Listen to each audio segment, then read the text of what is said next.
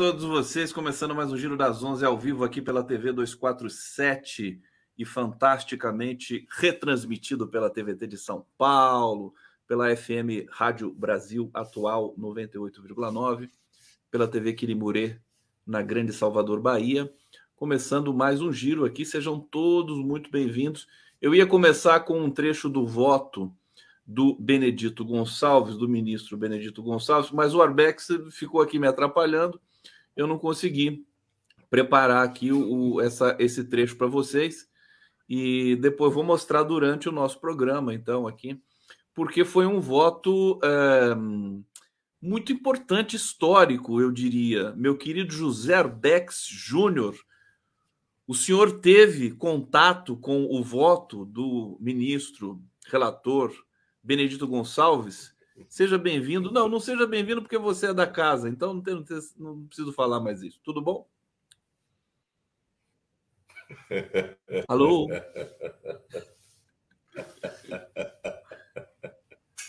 Se você prometer não tirar o gorro de novo.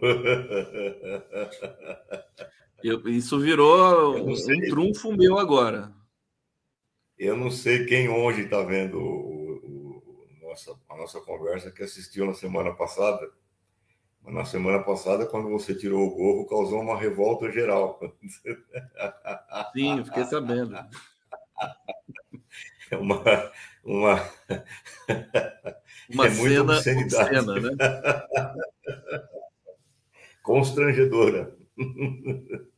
Ô, cidadão, claro, foi um voto, foi um voto é, que eu acho que não dá mais margem para dúvida sobre a inelegibilidade do, do Bozo e, na minha opinião, pavimenta o caminho agora para a prisão do Bozo. Eu acho que eu acho que as coisas estão apontando para um desfecho necessário, aliás.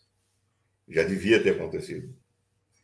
E, e nesse sentido aí é uma coisa que coloca o Brasil num novo, num novo momento político, né? porque a prisão do Bozo ela, ela anuncia um enfrentamento mais é, delimitado, mais aberto, mais, mais concretamente com contornos mais definidos sobre quem está num campo, quem está no outro, e os alinhamentos vão ter que acontecer à luz de uma de uma postura do Estado brasileiro, vamos dizer assim, de uma, de uma revitalização das instituições brasileiras que recolocam a questão do embate contra a extrema-direita num outro patamar. Eu acho isso importantíssimo. Quer dizer, não é a casa da mãe Joana, entendeu? Não é, não é brincadeira, as coisas, a lei existe, o Estado de Direito pode,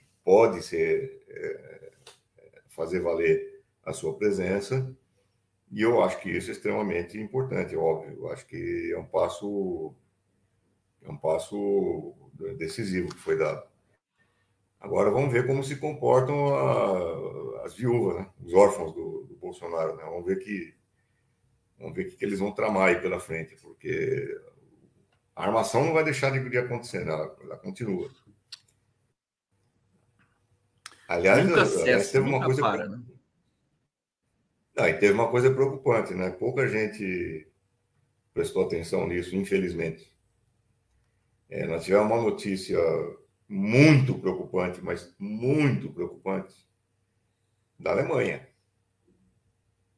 Sim. onde, é, pela primeira vez, num distrito de, de, de, da Turíngia, o partido nazista da Alemanha, o AFD, alternativa para a Alemanha, ganhou as eleições no distrito da Turíngia.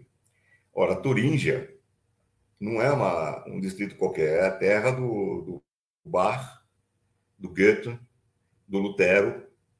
Quer dizer, é uma, é uma região, é, é, é a região de Weimar, onde foi instaurada a República de Weimar logo após, é, no início do século XX. Ou seja, a República de Weimar a República de Weimar, Weimar. Weimar das pernas. É isso que eu quero dizer. Você entendeu? Você está com delay aqui. Ele, ele já não ri das minhas piadas. Tá. Delay, então, pior ainda. Tudo bem. Não, tá cortando. É, tá cortando? cortando então, acontece o seguinte, o tava. Não sei se ainda está. Então, a, a, o que acontece é que tem um detalhe nessa história toda, e esse é o detalhe que me, que me deixou com a cabelo em pé.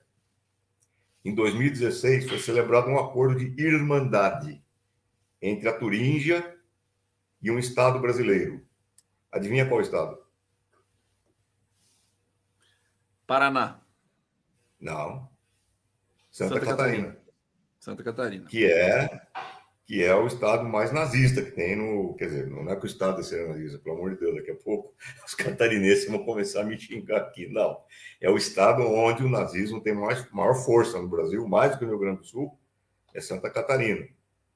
E eles fizeram um acordo de irmandade com a Turíngia em 2016, de ampla cooperação cultural, econômica, de tudo, tudo quanto é tipo. E os caras, o nazismo agora ganhou na, um distrito na Turíngia.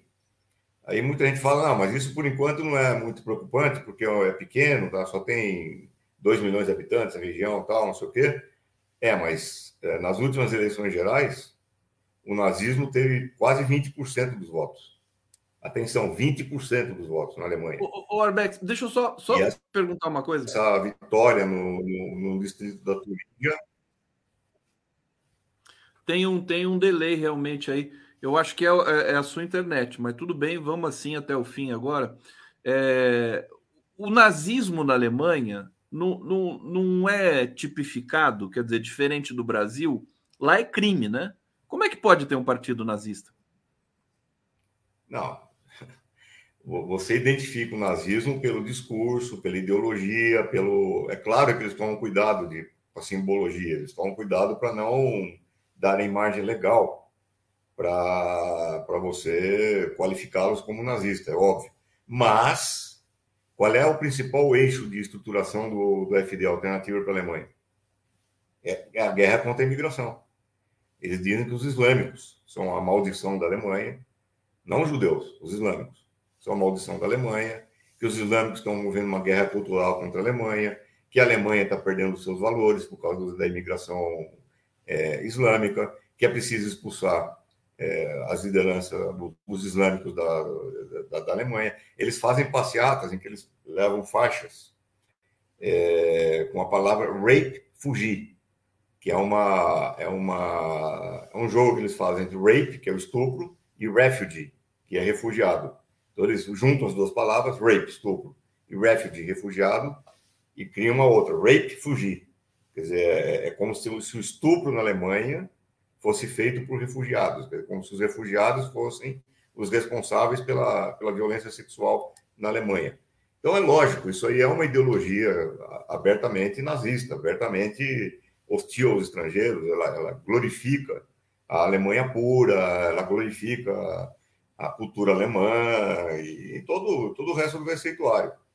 Agora, o que, que é o mais preocupante disso? É que, de novo, é o que eu sempre falo aqui, as pessoas se compravam comigo, que fala que eu fico atacando o PT, que eu fico atacando esse. Não, não estou atacando ninguém. O que eu estou dizendo é quem é o responsável pela vitória da, da, do nazismo hoje na, na Alemanha? A esquerda alemã está completamente desorganizada. A tragédia que, estão, que eles montaram lá com apoio à intervenção da OTAN na Ucrânia, que está tá criando um pesadelo na, na, em toda a Europa agora, é, a, a, falta de, de, de alternativas para o povo alemão, isso daí, evidentemente, a, a direita está nadando de braçada em relação a isso. Então, é, é, é, tal coisa, né? A natureza odeia o vácuo. Quer dizer, quando você tem um vazio de política, um vazio de alternativas, um vazio de propostas, alguém vai ocupar esse vazio. E são os nazistas que estão ocupando. Eles tiveram 20% nas últimas eleições gerais e ganharam um distrito agora.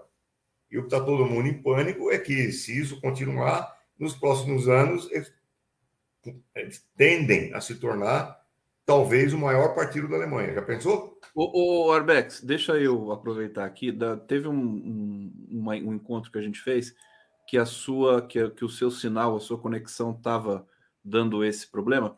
é, e você fez alguma coisa e melhorou. Eu não lembro o que você tinha feito, se você saiu e entrou de novo, simplesmente, você mudou a internet, mas eu vou pedir para você tentar fazer isso, porque tá é, tem hora que dá uma travada aqui. Você consegue ver? Você, fechar janelas que estão sobrando. Você consegue? Vou fechar tudo quanto é janela. Fecha aqui, tudo e, e, dá, uma, dá uma limpada, respira fundo e volta aqui. Conta até nove um e volta. Tá bom. Então, enquanto o Arbex faz essa operação aqui de resgate, peraí, deixa eu colocar eu aqui na tela. De novo, tá bom? Tá bom, tá bom. Enquanto ele faz isso, a gente vai, eu vou aqui comentando com vocês. Deixa eu comentar primeiro aqui com vocês. É, esse, essa arte de fundo aqui é de um artista brasileiro chamado Geraldo Paranhos, é, que eu achei demais. Opiniões aqui, por favor, desse fundo. Eu quero colocar um fundo de arti fundo sempre de artista brasileiro para a gente divulgar o trabalho deles, evidentemente. E é, depois eu vou trocar também por outras artes do glorioso Geraldo Paranhos. O Arbex voltou, vamos ver se ele voltou bem. É, se não voltou bem, que se dane, né? Vamos assim mesmo. Ô, meu querido Arbex, eu ia dizer o seguinte: a esquerda acha que só se, que ser honesto e competente basta, né? É, acha que assim vai, vai ganhar as eleições. Não basta, né? Precisa ser mais do que isso, né? Agora, pergunta de um milhão de yuans que eu vou fazer para você, pergunta filosófica, Sim. é o seguinte: a Europa é um continentezinho de quinta categoria o ser humano está lascado ou é só o momento que vai passar esse momento da ascensão dos extremistas nazifascistas pelo mundo. A gente vê que pela guerra da Ucrânia, pelas, pelas, pelos blefes, pelas mentiras que são divulgadas ali, inclusive pela imprensa ocidental, a coisa continua feia. E daqui a pouco a gente vai falar do grupo Wagner, porque eu sei que você tem uma tese aí sobre o que aconteceu ali na, na Rússia. Mas você entendeu a minha pergunta? Entendi. O, o, problema é o seguinte: não tem nenhuma, não tem nenhum dado do destino de que tem que ser assim. É tudo um problema de alternativa política. Eu acho que o ontem eu estava encerrando o semestre com os meus alunos lá na PUC e eu falei: eu tenho pena, pena de quem não consegue enxergar é que nós estamos convivendo com um líder da estatura do Lula. Pena de quem não consegue enxergar isso. Porque o discurso que o cara fez lá em Paris, meu amigo, o que, que é aquilo? o que, que é aquilo? O Lula, ele, ele, ele, ele colocou para todo mundo uma alternativa. Uma alternativa muito concreta, muito viável, que é a alternativa é, de um mundo é, que quando ele começa a dizer que é, é um absurdo você ter uma reunião de líderes europeus, líderes mundiais, que não começa a falar em desigualdade, não começa com falando em desigualdade, ele fala, como é que você pode deixar a desigualdade fora desse debate? Ele diz. E aí, e na frente dos, de todos os caras, e ele diz, vocês responsabilizam uh, o terceiro mundo pela devastação ambiental, mas não foi a, a, África que começou o processo de poluir o mundo, não foi a Ásia, não foi, foram vocês, a Revolução Industrial. Então ele colocou concretamente o dedo na ferida e ele deu alternativas. Uma nova, uma nova ordem mundial que se respeite a, a, a multipolaridade, que se respeite o ambiente. Ele falou da reunião que, que vai ter com todos os países, ele propôs uma reunião com todos os países que, que têm em seu território é, grandes porções de, de, de mata e de, de, florestas primárias é, para fazer uma discussão sobre a inserção deles na economia mundial. E, e, ele falou uma frase que pouca gente, pouca gente entendeu o significado profundo dessa frase. Ele, ele fala, sim, a Amazônia, ela é, ela, o Brasil tem soberania sobre a Amazônia, soberania territorial sobre a Amazônia. A Amazônia é soberania brasileira, mas é um patrimônio mundial. Essa frase é muito profunda, porque ela implica uma postura diante é, de respeito que o ser humano deve ter diante das reservas que a natureza, que a natureza criou, é, que é uma, uma, uma nova noção, uma, uma ordem mundial ancorada sobre o respeito à natureza, sobre o respeito aos ecossistemas, sobre o respeito ao equilíbrio. Dizer, então, ele, o Lula, com essa, com essa intervenção que ele fez, improvisada, e aliás, também pouca gente lembrou que tem um outro discurso muito famoso, feito de improviso, quando o cara simplesmente jogou fora o discurso que estava preparado pelos assessores dele e falou de improviso e passou para a história. Qual foi esse discurso, você lembra? Não lembro.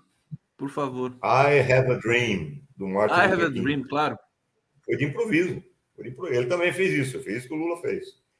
É, qualquer coisa, discurso aqui que eu já preparei, mas estou cansado de preparar, não vou fazer mais nada disso aí. Jogou fora o discurso dele.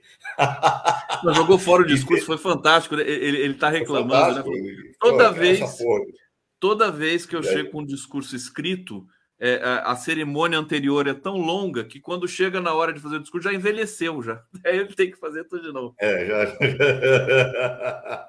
então eu acho que é um, a tua pergunta é: nós estamos condenados a, a ficar? Não, não estamos condenados. Tem alternativa política. Agora, tem que ter vontade política de fazer isso. E o problema é que a esquerda europeia está completamente é, ajoelhada para a OTAN, para os Estados Unidos, ela não, não, tem capacidade de agir diante disso. Depois de um século de social-democracia é, destruir todos os, todos os fundamentos originais da, da criação da própria Segunda Internacional e, e, e dos movimentos uh, uh, dos movimentos antes é, que tinham como referência o marxismo, eles enterraram tudo isso daí, se prostraram de joelhos é, diante do imperialismo da OTAN e hoje você tem uma esquerda completamente acéfala. Se é que dá para chamar de esquerda aquilo. Você está falando no, a esquerda no mundo todo, só no Brasil, só na Europa? Estou falando na Europa, em particular. Agora estou falando da Europa em particular. Foi a tua pergunta sobre uh, o que está acontecendo na Europa. Tá. Então, na Europa em particular, acabou a esquerda. Você não, você não tem hoje. Claro, você tem pequenas agremiações, pequenos grupos que ainda levantam a bandeira da esquerda e tal. Claro, claro que tem. Mas eu estou falando grande, os grandes partidos políticos, aqueles que, que conduziram o estado de bem-estar social depois da Segunda Guerra Mundial, etc. Acabou. Isso aí não. A esquerda precisa ser reinventada na Europa.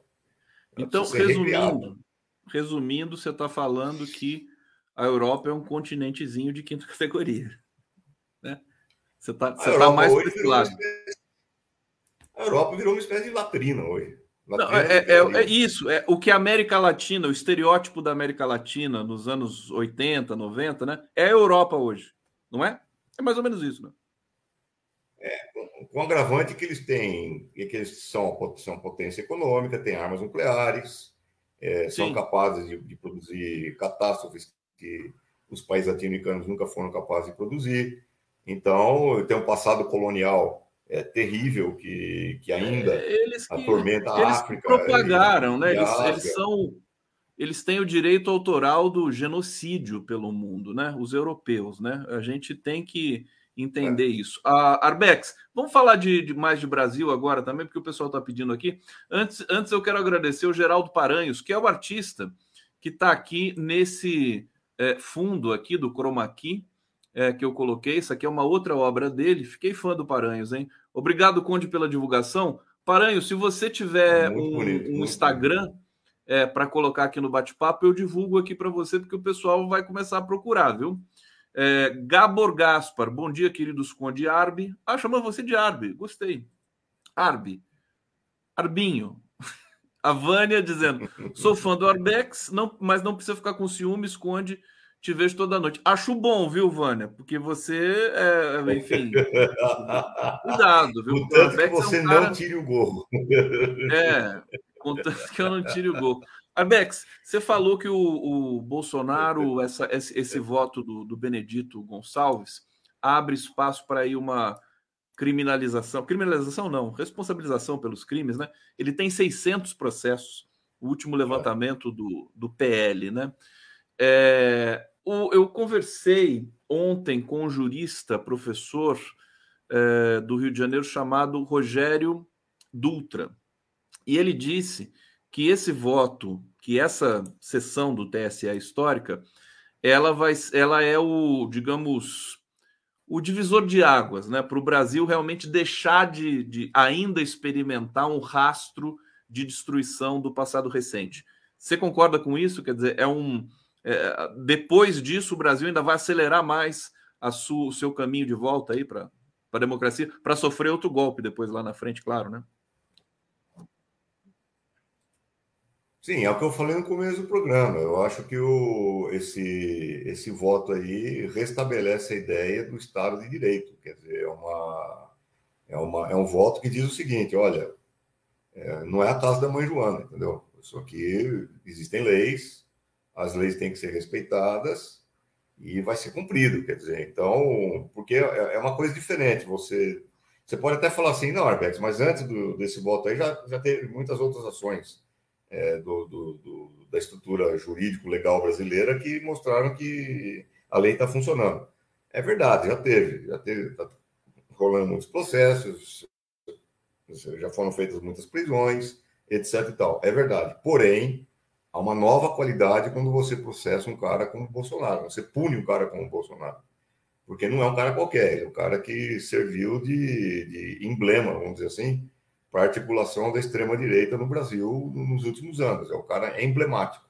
É o cara que, que foi a opção é, que a burguesia brasileira encontrou para tentar enterrar o PT, enterrar o Lula, enterrar Dilma e, e, fazer o que ela fez. Ele foi a alternativa da burguesia, é, que a burguesia encontrou para tentar implantar o seu programa de destruição. E esse cara está sendo punido agora. Então, é isso que dá uma nova qualidade para o pro processo. É diferente você punir uh, o Bolsonaro e punir qualquer outro, outro auxiliar dele, vamos dizer assim. Agora você não está falando do auxiliar, você está falando do próprio cara. Está falando do próprio Eu Bolsonaro. acho isso fundamental. Eu, eu só quero acrescentar o seguinte: a, a, a gente reclama criticamente, evidentemente, da esquerda no mundo, no Brasil, é, eu acho que a esquerda brasileira está até melhor do que a europeia, você deixou isso claro aqui.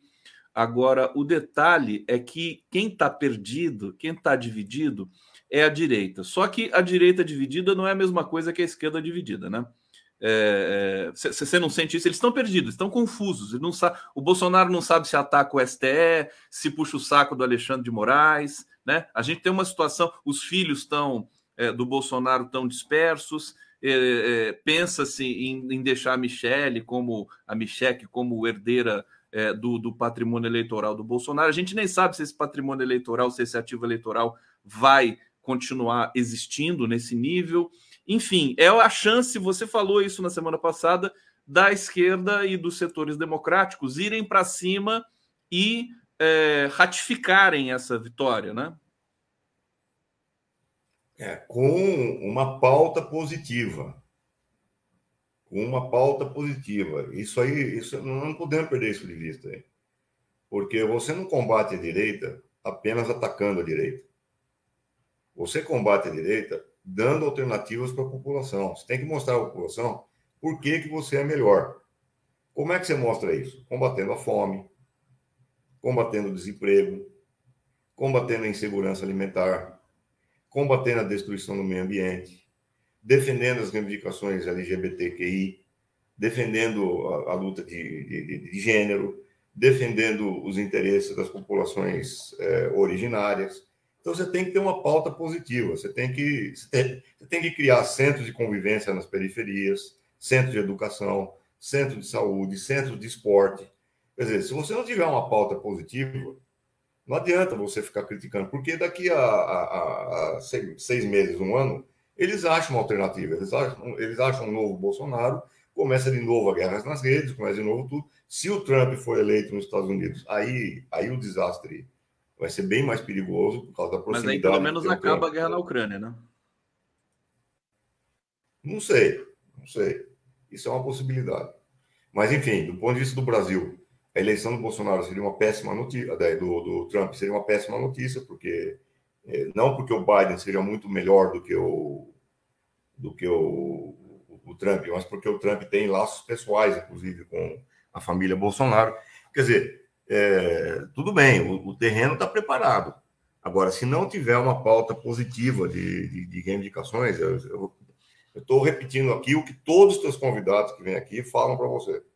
Todos se não organizar o povão, se não for para a rua para a organização do povão, não vai sustentar a luta contra a extrema-direita. José Arbex Júnior, ao vivo aqui no Giro das Onze. Você me ouve bem, Arbex? Sim, senhor, doutor. Infelizmente, sim. sim. Você quer que eu tire o gorro? Não? Quer que eu tire o gorro? Pelo amor de Deus, eu vou embora. Pediram aqui para eu tirar o gorro, o óculos e fazer não. a barba. O que, que você acha se eu fizer isso?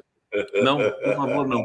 O, o Arbex, agora vamos, vamos combinar o seguinte: eu até vou colocar imagens aqui, porque nesse momento é, tá aqui o Paulo Teixeira falando no lança. Olha o cabelo do Paulo Teixeira, que bonito. Pô, que tintura bonita que você comprou. Parabéns. É, o Paulo Teixeira, que é o ministro do Desenvolvimento Agrário, está lançando aqui o plano Safra para a, a, a agricultura familiar. Daqui a pouco o Lula deve falar aqui. Vou colocar as imagens. O, o 247 está transmitindo também simultaneamente essa essa transmissão, que é importante, né? Que foi ontem um plano safra para o agronegócio, foi interessante, foi bonito. O Lula fez ali um, um discurso também muito contundente. Agora, pergunta assim, singela para você, que é o seguinte: o, o, o Brasil está apresentando resultados positivos, fortes. É, inclusive, muita gente dizendo que vem aqui na, no, no, no, Giro das Onze, nos outros programas nossos aqui, é, dizem que é até surpreendente. Acho que você já falou isso também, no sentido de que a economia está voltando, está é, tá, tá doida para voltar. Né? A gente percebe que ela está.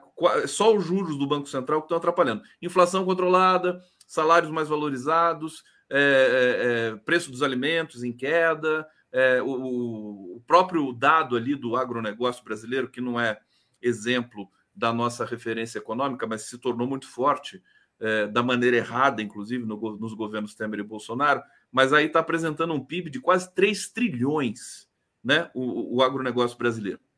É, está é, sendo feito, né? A, a, a questão básica é assim: essa agenda positiva que você é, reivindica, ela está acontecendo, talvez não na velocidade não, que você deseja. Não, não, não está, tá. não, não está acontecendo. Não, não está acontecendo. E eu então, vou te dar um exemplo, eu vou te dar um exemplo histórico é, é mais claro ainda do, do, do que eu estou falando. Vamos pegar o governo Chaves, lá na Venezuela. O governo Chaves, enquanto ele era o presidente, ele promoveu uma verdadeira revolução social na, na Venezuela. Ele captou o dinheiro do petróleo, que naquela época estava 100 dólares o barril ou mais, ou seja, muito dinheiro entrando na Venezuela, e ele criou um monte de movimentos é, é, no sentido de, de, de levar médicos para a população, levar livros para a população, alfabetizou a população na Venezuela, botou 20 mil médicos cubanos nas favelas da Venezuela em troca de petróleo para Cuba. Fez um negócio assim, a Venezuela mudou, o país mudou. Então, excepcional. Assim, grandes índices de, de popularidade e os índices econômicos cada vez melhor. O que aconteceu? O que aconteceu ficou tudo concentrado nele, na figura dele. Ele e Chaves fazendo tudo isso. Quer dizer, não houve um processo em que é, organicamente a população pudesse se integrar a, a, esse esforço, no sentido de criar lideranças locais, lideranças regionais, lideranças municipais, é, um, uma estruturação horizontal, democrática, de baixo para cima e não de cima para baixo. E daí qual foi a consequência disso? Quando o Chaves morreu, o que, que tinha? Nada. Nada. Aí vem o Maduro, que é um cara que tem um monte de, de, de, de problemas. É, claro que não, não, não me somo aqueles que estão chamando Maduro de ditador. Tal. Isso é besteira, isso é campanha da mídia. Mas o Maduro, nitidamente, é um cara que não, não, não tem. Não, Aliás, não, tinha, não tem uma estatura de liderança da, do, do, do, do, Chaves. deixa eu só. É um só... Cara... Sem querer te interromper e já interrompendo. Já interrompeu já interrompeu, com delay, fica tudo mais complicado, mas eu não resisto, porque hoje o, o, o Grupo Globo, o Jornal Globo, dá uma nota de que a oposição é, está se fortalecendo na Venezuela. Mas não é uma ditadura? Não é uma é, ditadura? É. Quer dizer, como é que tem oposição? Desculpa, Pode ir. Bom, retomando, retomando, quando você me interrompeu, é, então o problema é o seguinte: se você não organizar a população pela base, se você não criar lideranças locais, regionais, se você não criar uma estrutura orgânica que não depende de um líder para poder sobreviver, não adianta vir com um monte de índices positivos de cima para baixo, porque esses índices vão acabar um dia. E quem vai ter que sustentar o processo eh, de reformas, etc. e tal, para não falar em processo revolucionário, é a organização de base. Se você não tem organização de base, cidadão, você não tem nada. Você tem ilusão, você tem um castelo de cartas. Então não adianta a economia ir bem, não adianta a inflação estar controlada, não adianta as coisas estarem rolando, etc. Tal, porque se não tiver organização de base, você não tem nada. É ilusão, é castelo de carta. A pergunta é: por que, que o governo hoje consegue lançar um plano desse de agricultura familiar? Só por uma razão. Porque já tem uma estrutura de, família, de, de, de agricultura familiar organizada. E quem contribui para essa organização de uma forma decisiva? O MST. MST. Quer dizer, se não tivesse um movimento de base no campo, organizando as pessoas, esclarecendo para a população brasileira o sentido da, da reforma agrária, o sentido da luta, etc. e tal, seria muito mais difícil hoje lançar um programa como esse de reforma de, de, de, de economia de agricultura familiar. Muito mais difícil. Porque não, ter, não teria organização no campo. Então você tem que ter organização no campo para poder lançar esse programa. E quem está fazendo isso? O MST. É isso que eu estou dizendo. Por que, que o MST está ficando com a imagem cada vez mais fortalecida? Por quê? Porque ele está apresentando resultados. Resultados com base na agricultura familiar, no pequeno agricultor. Ele faz uma feira de, de, de, de da cultura, uma feira da reforma agrária, como ele acabou de fazer, que foi um sucesso estrondoso, que todo mundo viu a diversidade da, da alimentação brasileira. Todas as regiões do Brasil mandando, mandando alimentos altíssima qualidade, orgânicos, é, sem agrotóxico e etc. E tal. O MST distribuiu 7 mil toneladas de alimentos durante a, a, a pandemia. Quer dizer, são resultados positivos de movimento social organizado pela base. Isso produz resultados. Isso produz resultados. Não adianta o Paulo ir lá e fazer um monte de discurso do, do governo sobre uh, agricultura familiar e não sei o que, não sei o que, se não tem base na, na, no campo, cidadão. Então, por isso que eu estou falando, não podemos ficar iludidos com esse negócio de que ah, os índices estão bem, vai dar tudo certo. Não, não, não, não, não, não, não é assim que Não, eu não estou dizendo. porque que... eu, eu repito aquilo que eu falo como um mantra todo dia que eu vejo no teu programa. Quando a Dilma terminou o governo dela, ela estava com no, no, primeiro governo dela, ela tinha 75% da opinião pública de apoio. Três meses depois, ela estava com 20 ou 30%. Então, é, a opinião pública ela é volúvel, ela muda, ela muda rapidamente, porque é evidente que as pessoas, com razão, ficam contentes quando o estômago está cheio e quando as reivindicações são atendidas. Quando deixam de ser atendidas por uma outra razão, se você não tem uma estrutura orgânica capaz de sustentar uh, o apoio e a mobilização, ela vai embora. E aí alguém vai ocupar o espaço deixado. Esse alguém é extremo-direita. Então eu vou provocar você de uma vez por todas, então, mas antes eu vou ler comentários aqui no bate-papo. A Marisa Oliveira está dizendo aqui. Bom dia, Conde, sigo você, 247 há anos. Minha filha pinta quadros desde os 10 anos. Quero mandar umas para você usar aí. Como posso mandar? Minha querida Marisa Oliveira, eu já coloquei meu, meu e-mail no bate-papo é condegustavo.gmail.com. Vou colocar na tela aqui. Manda para o meu e-mail. Aliás, eu vou ter que abrir um e-mail especial só para esse para essa função, porque a minha caixa já está lotadíssima e eu não vou dar conta. É, então tá aqui, tá bom, minha querida Marisa? Aqui o Arthur Ramalho está dizendo aqui: não tem delay no José Conde. Não, o delay não é no, o delay é justamente no, no Arbex. Ele que tem um delay no, no cérebro dele, por isso que ele demora para responder as minhas questões aqui.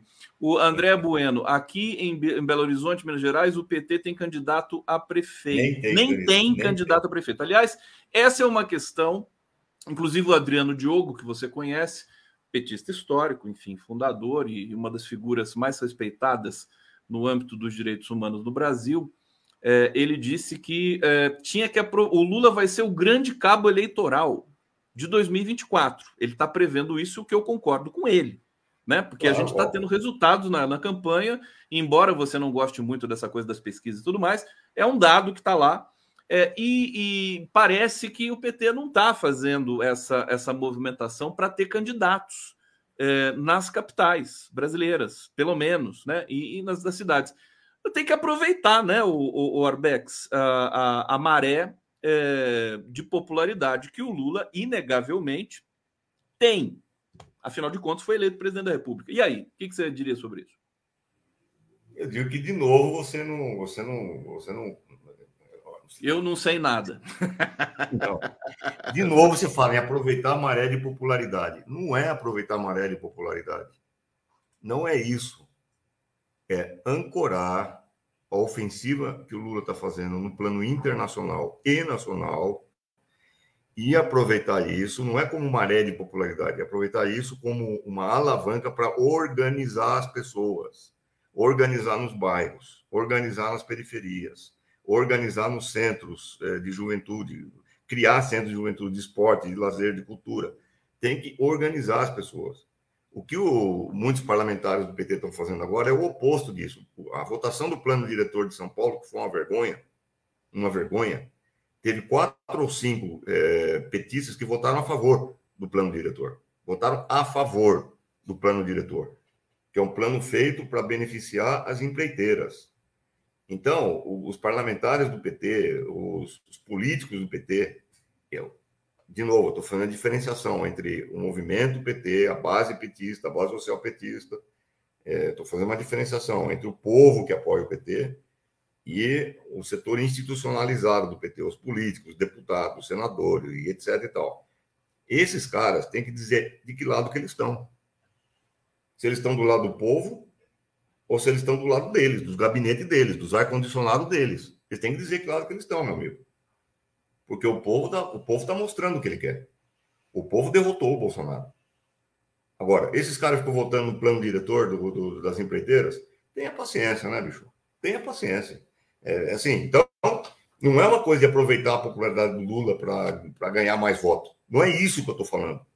Eu estou falando em organizar as pessoas nos seus lugares de trabalho, organizar nos bairros, organizar nas favelas, é, organizar em tudo quanto é lugar, porque você tem que ter uma estrutura orgânica para poder resistir aos ataques da burguesia e do imperialismo.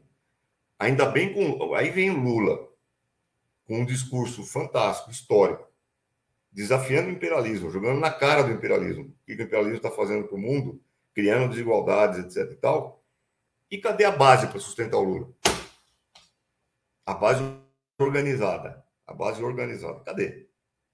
Então, se não organizar essa base, não adianta vir com esse monte de índice de, de, de, de melhoria, não sei do que, não sei do que, porque isso vai se evaporar. Você acha, já que essa é sua questão recorrente e que eu prezo muito, inclusive de você vir aqui reiterar sempre essa questão, martelar nesse sentido, você acha que isso pode ser é, verificado pela pesquisa, por exemplo. Estou falando da Quest, que faz uma pesquisa muito é, refinada, com perguntas diferentes.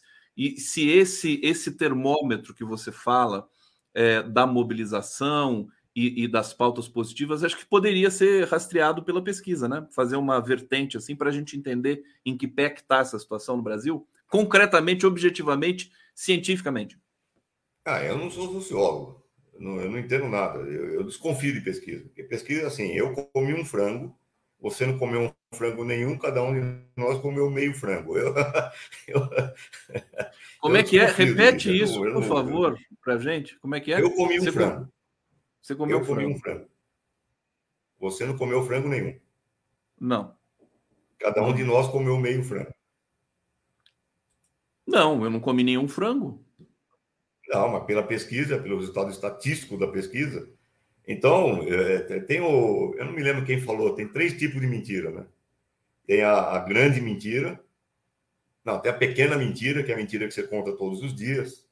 Ah, eu não vou na festa hoje porque eu tô com dor de cabeça, tal, não sei o quê. Mentira, você, você não quer ir na festa. Mas são as pequenas mentiras. Aí tem as grandes mentiras que é o Joe Biden, por exemplo, dizendo que não teve nada a ver com o motim lá na Rússia. Assim. É, ou que o Saddam Hussein tem arma de destruição em massa. Essa é a grande mentira. Então, tem a pequena mentira, a grande mentira, e tem uma terceira mentira que é estatística. Então, É, eu, tudo bem, estatística eu acho legal, tal, dá um, se for honesta, como é o caso que aparece no da Quest, ela te dá alguns indícios, alguma, alguns parâmetros para você tentar tirar uma fotografia da situação tal. Agora, eu não estou falando de um dado estatístico, eu estou falando de um dado político, que é a organização social das pessoas. Quer dizer, é, então, é, uma coisa inescapável essa lei. Se você Arbex. não criar uma alternativa, uma alternativa coletiva, uma alternativa horizontal, que não vem de cima para baixo, mas vem de baixo para cima, etc. e tal, pode acontecer um negócio como na Venezuela. Morre o Hugo Chávez, que é o grande líder da Venezuela, e aí vem o Maduro, que é um cara despreparado. O primeiro discurso do Maduro, não sei se você lembra, quando o Chávez estava para ser enterrado, ou estava no velório do Chávez, Maduro declara que veio um passarinho, bateu na janela do quarto dele, e ele tinha certeza que era a alma do Chaves que estava naquele passarinho. Eu lembro desse passarinho. ô, ô, ô, Arbex, olha o que, que o Arbex vai me lembrar, gente. É. O Arbex, eu, eu tiro o chapéu para você, tá? Como eu não tenho chapéu, vou tirar o gorro, tá bom? Não, pelo amor é... de Deus, não faça isso. por favor, não. Por favor, não. Eu deixo eu agradecer. É, nosso, nosso tempo acabou, infelizmente, seu tempo acabou, candidato Zerdex. É, vamos ficando por aqui. Não deu para falar da, do motim na Rússia, mas a gente fala na próxima. Enfim, paciência, né? Fazer o quê? Você ocupou todo o tempo aqui com a sua, né? com a sua verve infinita. É, você fica falando aí essas coisas aí de. Né?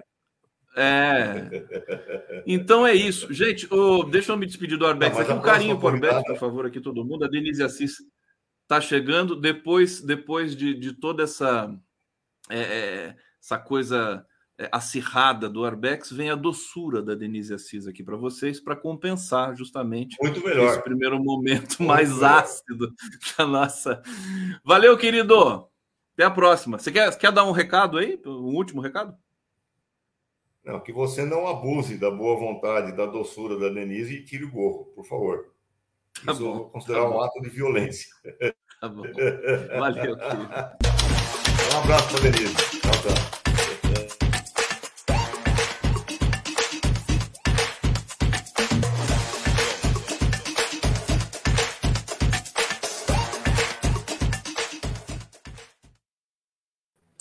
Denise Assis, chegando aqui no Giro das 11. Muito bom dia, minha querida Denise.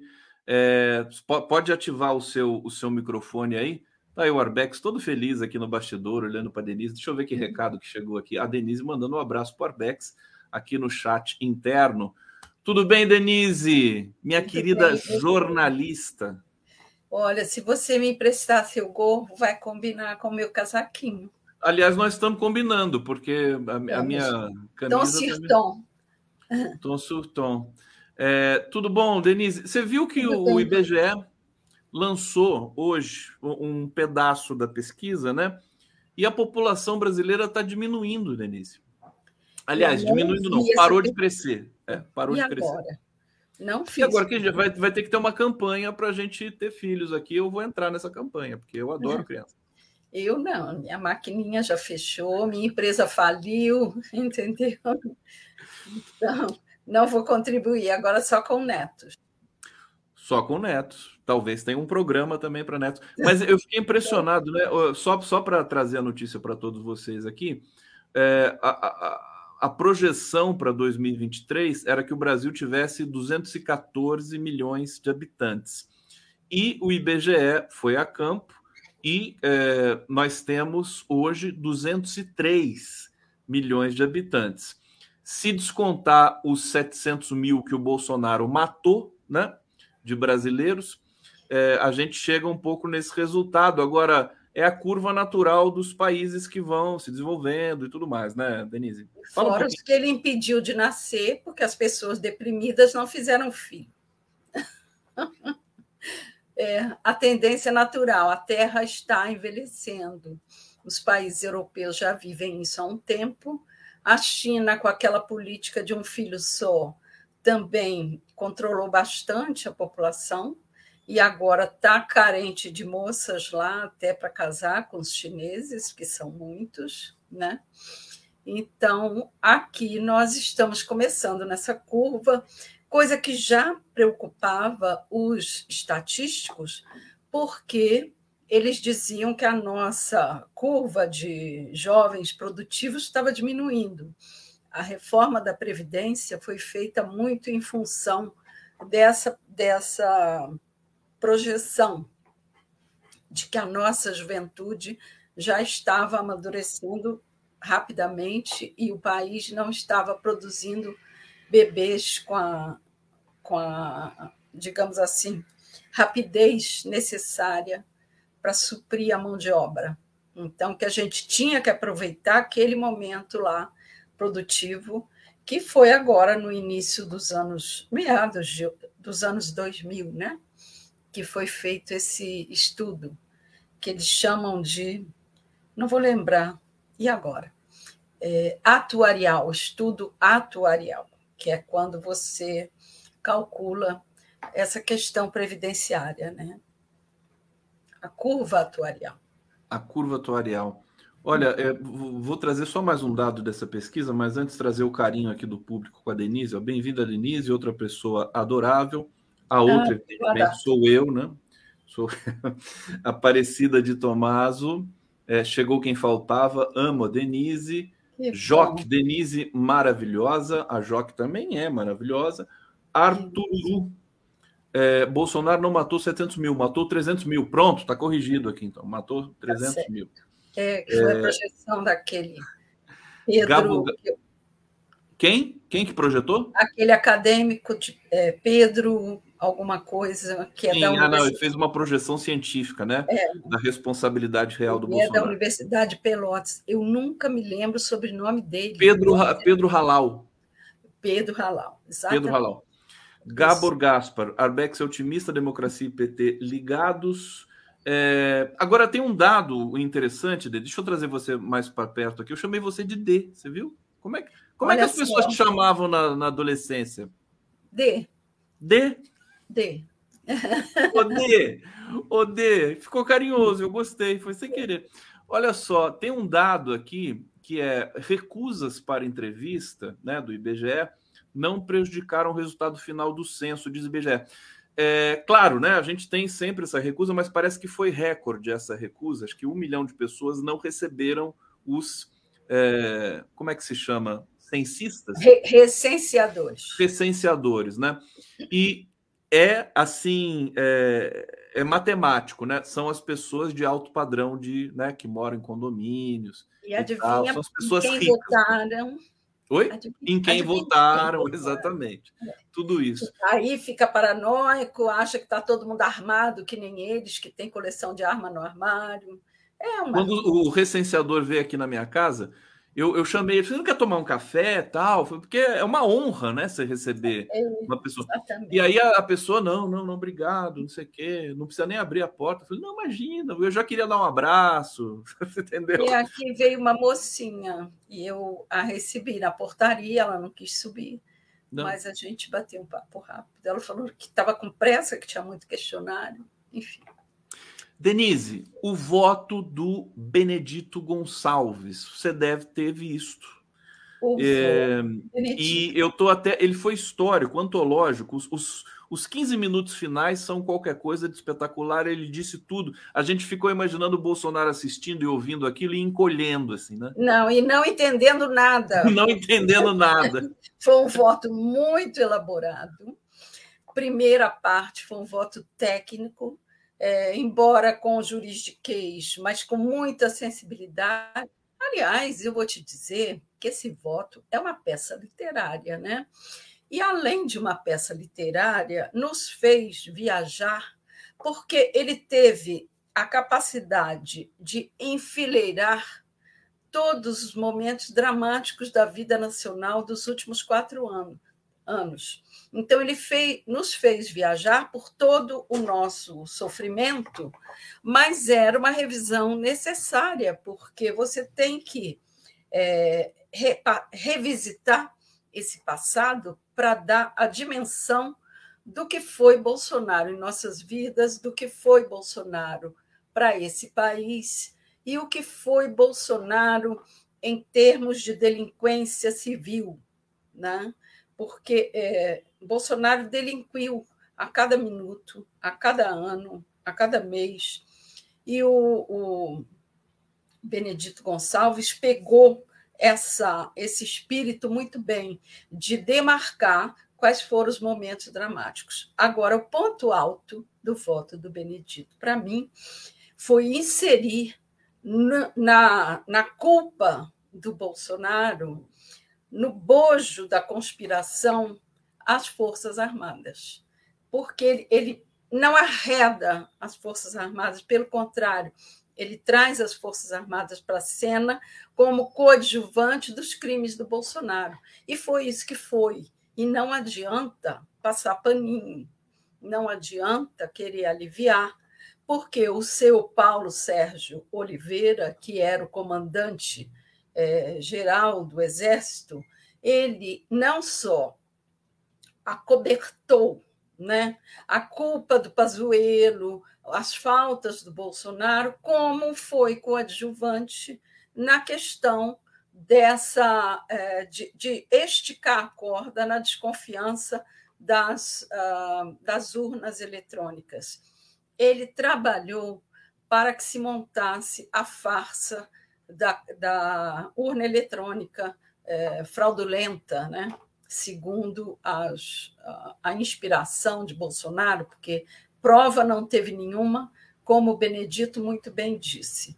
Então, assim, é, ele traz o general Cruz, Santos Cruz, disse que eles são é, covardes e o Paulo Sérgio Oliveira é um irresponsável. E ele adjetivou todos muito bem, que é exatamente isso. O Paulo Sérgio Oliveira é irresponsável porque ele puxou e justificou para a cena golpista a questão da urna eletrônica. Ele queria, porque queria que houvesse uma ingerência militar na apuração, chegou a ponto de conectar aquela ideia maluca do, do Bolsonaro de que elementos das Forças Armadas participassem da contagem. Como assim? Uma máquina conta. Não precisa de soldadinho nenhum estar tá inserido ali para contar coisa alguma. Então, assim, fez muito bem o Benedito Gonçalves de trazer à cena esse grupo irresponsável do comando do Exército, das Forças Armadas. É, é preciso ficar muito bem explicadinho, muito claro, o seguinte: o comando do Exército não ficou ao lado do golpe simplesmente porque perderiam as suas benesses no Comando Sul dos Estados Unidos, onde eles participam de formação, onde eles fazem aqueles estágios maravilhosos, que ganham diárias fabulosas. Então, só por isso, é porque haveria sanções, haveriam sanções para o exército. Então, eles não puderam se colocar. Agora, também não trabalharam contra, toleraram os acampamentos, é, conestaram a tese de que as urnas poderiam ser fraudadas, apresentaram um questionário que eu copiei e imprimi aqui, com 78 é, questionamentos, dos mais absurdos, a ponto do cara é, perguntar qual era o sistema é, que as urnas usavam, se era Linux. Quer dizer, totalmente alheio, não sabendo nem sequer que as urnas têm um programa próprio, que as urnas não estão na rede da internet, que não estão ligadas em rede. Então, assim, desconhecendo totalmente o processo e acusando e, e difamando as, as urnas como se elas fossem é, é, totalmente é, vulneráveis e querendo provar isso. E Paulo Sérgio lá, todo dia, com ofícios, ele mandava ofício a cada semana para o Faquim, tentando interferir no processo eleitoral o que toda a fragilidade, a tensão, a desconfiança em torno das eleições foi plantada pelo grupo do Bolsonaro. É, Braga Neto à frente como estrategista, que não deveria ter escapado dessa condenação, e Paulo Sérgio como o coadjuvante mor, né? puxando o cordão dos é, totalmente aloprados. Esse foi o grupo dos aloprados. E não adianta querer tirá-los do caminho e nem sequer inocentá-los, coisa que ontem na CPI foi feito. Mas, peraí, voltando ao voto do, do Benedito Gonçalves, eu queria lembrar que ele fez uma referência a Carlos Drummond de Andrade, quando ele diz que a questão da, da do, do, golpismo do Bolsonaro não era uma fotografia na parede. Né? Então, lembra muito aquele poema do Drummond, que Minas agora é uma fotografia na parede. Uma figura fantástica que a gente conheceu também mais de perto agora, que é esse Exatamente. ministro Benedito Gonçalves, é, que fez um voto né, elevado à categoria de arte, de, é, é literatura. Literatura, né? Filosofia. Sim. Ele, ele juntou né, filosofia com os princípios do direito, com Carlos Drummond de Andrade, com um civismo é, daqueles clássicos, é, o amor ao país, tudo isso. Olha, é, o pessoal está curioso aqui no, no bate-papo, né? Eu coloquei o título aqui, Será o Benedito, porque isso aí evocou muito ontem. É, é. Será o Benedito que vai nos né, restaurar, digamos, a nossa, nossa vocação democrática né, na, na sua inteireza. E fui buscar aqui a origem do, da expressão numa matéria assinada pelo Vitor Paiva, que é filho do nosso queridíssimo Miguel Paiva, que vai estar aqui amanhã, é, do Hypeness que é um site em que ele escrevia aqui, usada para expressar o sentimento de uma situação desagradável, a expressão mas será o Benedito? costumava ter seu surgimento explicado pela expectativa sobre a nomeação de Benedito Valadares como interventor de Minas Gerais pelo então presidente Getúlio Vargas em 1933. Sabia disso, Denise?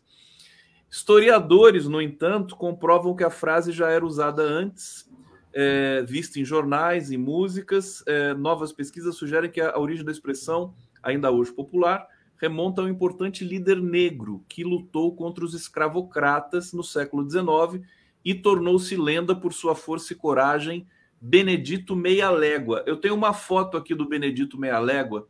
Olha que bacana. Lindo ele, né? Parece Lindo. uma figura de bronze. É, e a foto está muito, muito maravilhosa, né? A do merece um quadro aqui. Então, Mas eu pra... sabia disso porque Você sabia? o meu ex-sogro é aparentado com o Benedito Valadares e, e, ele conviveu com essa turma de Benedito Valadares, Getúlio, e contava histórias assim intermináveis sobre a política mineira, Milton Campos, que era tudo parente dele. E, e ele falava dessa história do Benedito Valadares, dessa frustração e tudo isso.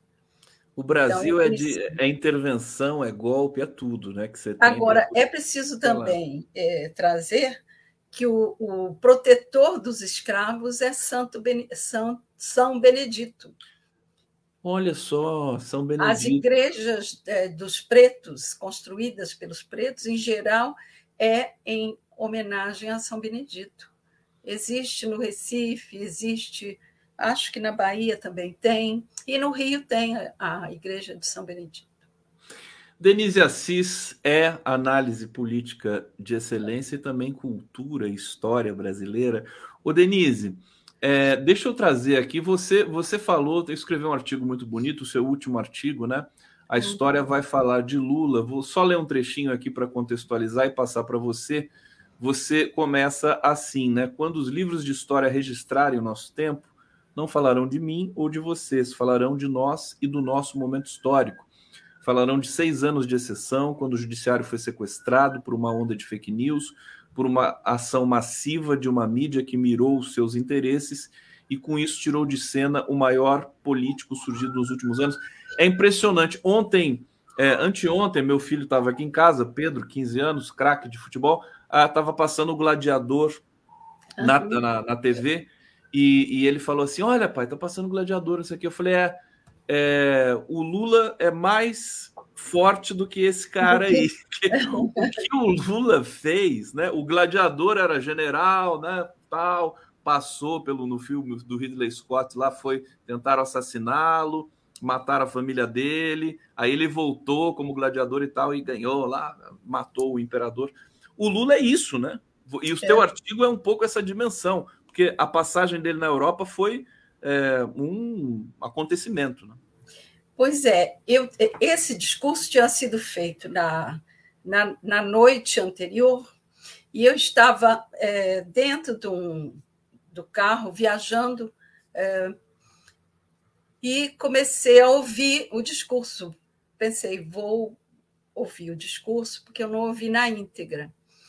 E aí fui ouvindo, fui ouvindo e comecei a chorar, porque eu sou uma chorona, né? E aí, quando acabei o discurso aos prantos, eu comecei a escrever no, no celular. Você já imaginou que eu digitei esse artigo todo no celular? E assim o tempo todo chorando. E o motorista olhava para mim assim, todo constrangido, desconfiado e todo emperdigado, assim, não querendo atrapalhar aquele meu transe, né? Porque foi um verdadeiro transe. Eu escrevi aos, escrevi aos prantos e muito emocionada com a certeza de que aquele momento tinha o peso de um discurso de Martin Luther King, entendeu? É, era um discurso assim de Kennedy, era um discurso que estava mudando, redesenhando o mundo. E, e eu tive essa é, quase um. Uma epifania, né? Uma epifania. Eu tive uma epifania. É. Realmente, porque ele ali é, dividiu né, os que querem a, a, a riqueza a qualquer preço e os que vão lutar comigo pela, uh, pelo combate à desigualdade, que venham. E aí foi interessante, porque a câmera fo focalizou aquela mulher que foi é, presidente do Banco Mundial, que eu esqueci o nome dela, uma americana, é, e ela estava se ajeitando na cadeira, assim, desconfortável, você via visivelmente que ela estava desconfortável com aquela fala do Lula. E, e ao, atrás dele estavam os africanos que quase aplaudiam, né? vibrando com tudo aquilo que ele estava dizendo, porque ele disse: Olha, na Amazônia tem árvore, mas tem gente. Na África, vocês vão lá, depredam tudo, depredam, viu, Moro? Depredam. É. e não, não colocam lá o que eles merecem, né? não investem, não, não só, só tiram, só sugam a África. E eu vi que os africanos estavam muito contentes. E o que me é, empolgou muito foi assim pensar a estratégia do Lula, como ele é estratégico. Ele colocou a Dilma no, no banco do BRICS onde ela vai poder reforçar esse novo desenho, essa nova política multipolar, é, é, trazendo para perto e fortalecendo Argentina, África, Mercosul. É uma dupla que vai abalar o mundo. É uma né? dupla que vai redesenhar esse mundo. Nos aguardem. Vocês não sabem o que vocês fizeram, topando a Dilma lá. Vai ser muito lindo assistir a tudo isso. Fantástico essa, essa leitura, porque é isso. E a Dilma também, ela, ela tem, a gente conhece a competência gerencial dela, né? E a sensibilidade que ela tem. Tá? A Dilma é uma das maiores mulheres do século, o Denise, é. por tudo que ela passou no Brasil, não só na ditadura, mas também na presidência, né? Da República. Ela tem uma biografia, é, é, é a dimensão do Lula. A Dilma tem essa dimensão, né? Incrível. Aliás, o Ricardo Amaral escreveu o livro dela, é, Na Vida é Preciso Coragem, que é a biografia da Dilma, que eu recomendo, é um dos livros mais bonitos. Não é porque é sobre a Dilma, é porque é muito bem escrito. E é lindo e começa de um jeito muito. É a abertura assim, mais incrível de livro de biografia que eu já vi. Eu falo isso para ele. E ali você já tem ideia de quem era a Dilma. Quando ele acabou de escrever o livro, lançou, ela foi empichada. Então o, livro, é, é, o livro foi publicado no, no momento do, do, do, golpe, né? Foi. Aí sumiu, né? Quase pois é, mas ele precisa ser, inclusive, relançado, eu acho, porque ele o livro é belíssimo. Precisa ser relançado com é. esse adendo de Dilma. Com esse adendo. O, o, Denise... o mais incrível na Dilma é a, a dignidade é, pessoal dela. A Dilma não se curva, a Dilma, ao contrário de mim, ela não chora. Bom, mas a gente se parece tem, na hora da briga a gente não chora. Aliás, a Dilma, eu me lembro da Dilma chorando quando aconteceu aquela aquele Tragédia, crime, né? É, aquele crime, da, né? Da Santa boate. Maria, é, na cidade de Santa Maria, no Rio Grande do Sul, duzentos e tantas pessoas morreram lá dentro da Boate Kiss. Ela estava no Chile. Ela foi dar uma coletiva e não se aguentou, e, e aí que a gente sente a grandeza de uma chefe de ponto, Quer dizer, com imensa proporção de diferença de biográfica, mas a gente é parecida, porque eu me emociono, mas na briga eu não choro. E a Dilma é, é, é muito assim. É, na hora da raiva a gente se segura e briga. E, e depois, chora depois. Né? Agora, tem um dado é, é, histórico que a gente ainda está digerindo. A gente está digerindo tanta coisa ainda na história brasileira, 2013, etc.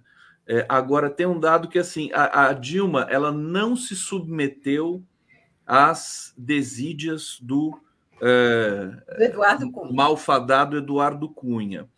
E, e muita gente é, considerou que isso, é, que, que se ela tivesse negociado, o Brasil não teria passado por esse golpe, por esse pesadelo todo. Mas eu Mas acho que o Brasil precisava, ele precisava disso, desse exemplo. Como está né? Tá precisando agora. Como está precisando Entendeu? agora. Exatamente. É, porque, por exemplo, eu morri de vergonha, indignação e raiva é, de ver aquele desfecho ontem. Ah, eu não queria falar disso agora no giro, porque eu vou ter que falar Não, você vai chorar, né? Não, não. Assim não? eu não choro. Na raiva eu não choro. Não? O que me, não. É, o que me deixou muito indignada é, foi ver o Arthur Maia é, passando pano para aquele José, é, Jean Lauend ontem ele fez, teve o descaramento de, de adjetivar a mentira, né? graduar a mentira para desculpar o cara. Então, assim, até os apoiadores do Bolsonaro disseram: não acreditamos em nada do que você disse, era para o cara sair preso dali, mas eu não sei o que acontece com os homens brasileiros, que eles são essencialmente covardes. Os homens públicos da política brasileira são, na essência, covardes. Nós tiramos muito poucos. Do nosso lado tem grandes nomes, genuínos, José Dirceu, Lula e vários outros, né? Isolato, que resistiram bravamente. Bolsonaro e os nazistas são a expressão máxima da covardia. Mas a direita e a, a, a centro-direita Rosinha, que nem o Arthur Maia, é constituída de um bando de covarde que se colocam atrás do terno da gravata para é, jactar-se de muita coragem, mas na hora do vamos ver, eles afinam. Então, ele ficou ali uns 20 minutos desculpando a fala mentirosa do cara e dizendo: não, existe mentira factual, mas a sua mentira é subjetiva. Mentira é mentira. Então, é falta de caráter em qualquer ângulo pelo qual se olha.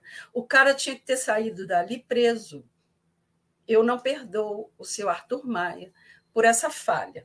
Como a Lisiane Gama é, disse que talvez haja é, acariação futuramente, então é possível que a gente ainda tenha a oportunidade de ver o seu Jean Laurent sair dali preso. Né? Ele já foi de terninho, porque se ele saísse preso, não haveria a simbologia do fardado preso algemado entendeu? É, a, a, CPI devia exigir que ele fosse fardado lá, como pois aliás. É, mas como ele sabia o que ele fez no verão passado, é. ele já foi de terno para não sair preso fardado.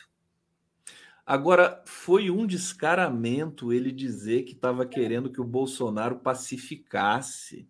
apaziguar, apaziguasse o quê? Apaziguasse a, a, a, ira de ódio né, que ele e os correligionários dele tinham da democracia brasileira. Né? É, e foi tão interessante porque ele foi diminuindo e o terno subindo. Então ele foi afundando para dentro do terno. Você vê a foto, o terno está assim, entendeu? E ele está assim ele chegou lá todo posudo e ele foi as sobrancelhinhas grudando uma na outra, o óculos caindo, o terno afundando, e ele, ele saiu de lá pequeno, miúdo e, e ridículo. É. O, o, seu Jean Lawend, você saiu da CPMI ridículo, ridículo. Ridículo. Está aí uma charge que não foi feita, né? é, o, o Lawand pequenininho dentro do terno ali. Fica a sugestão, não sei se ainda dá tempo. Ô, ô minha querida D, D, tudo bem?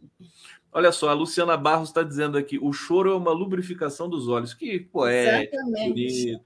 A Marina Skuns, Marina Skuns aqui colaborando conosco. Júnior Lage, Cidade Governador Valadares, fez outdoor a favor do Trump. Putz. Olha só. É porque, porque tem muito. É porque lá, o governador vai... Valadares tem uma população que vai inteira para os Estados Unidos. Que vai para os Estados Unidos, exatamente.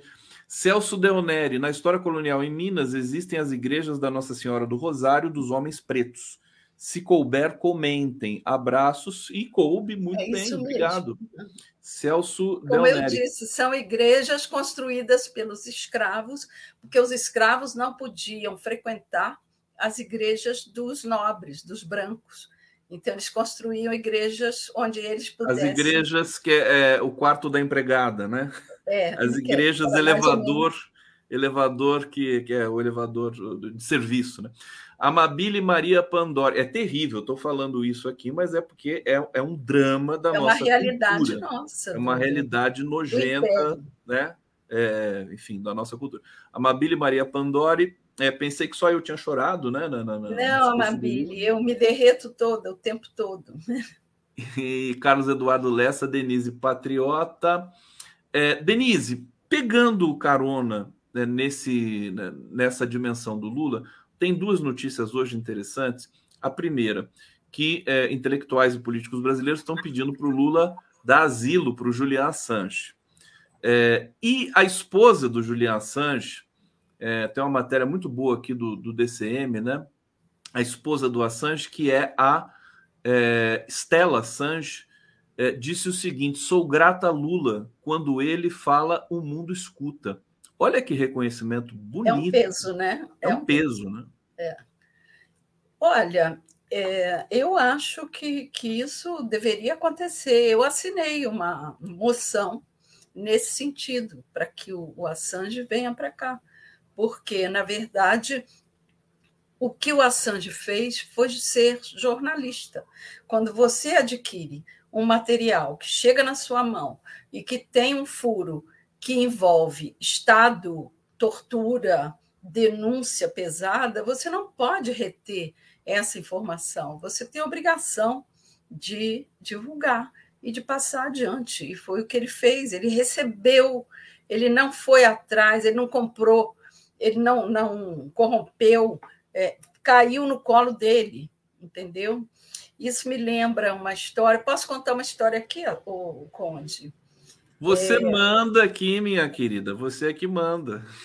Então, isso me lembra uma história que foi o seguinte: o Amilcar Lobo, que era o médico psiquiatra que atestava na tortura se o quase morto lá do preso político poderia ou não continuar sendo torturado, é, foi processado em 86 por aí é, pelo Conselho, estava sendo caçado pelo CRM, né, o Conselho Regional de Medicina, é, por sua atuação. Foi uma denúncia da Inês Etienne, que ela reconheceu que era ele que estava nas, nas celas do DOICOD é, dando esse diagnóstico. Pode, pode continuar que ele não morre, não, coisa desse tipo. E aí o Amilcar Lobo, num assalto de crise de consciência e culpa, ligou, tipo assim, uma e meia da tarde para a redação da Veja e para contar o seu drama, para fazer uma confissão e, e se entregar praticamente. E aí todo mundo saiu e a Marta Batista, que é uma amiga minha, tocou o telefone, ela atendeu e ele falou: Aqui é o amigo Amilcar Lobo, eu queria fazer uma confissão, você pode anotar? E ela deixou, ela estava saindo para o almoço, deixou a bolsa e fez a matéria da confissão do Amilcar Lobo, como eu é, apoiei a tortura e diagnostiquei, enfim, teve esse papel horroroso, horripilante, e contou tudo para Marta Batista. A Marta Batista ganhou o prêmio ESSO pelo telefone. E quer dizer, a gente brincava com ela, né? Você ganhou o prêmio ESSO pelo telefone. Óbvio que não, né? Porque ela teve a sacação de saber que aquilo era importante, que ela tinha que parar tudo e fazer a matéria. Mas eu estou contando isso porque porque nós estávamos. Você fez uma digressão tão hipnótica aqui que eu nem lembrava. Mas então, acho que você já retomou. Não, a gente estava falando sobre isso, sobre é, coisas que chegam né, até o, o. Ah, o Assange. O Assange. É, sim. E para o Assange também chegou esse, esse pacote né?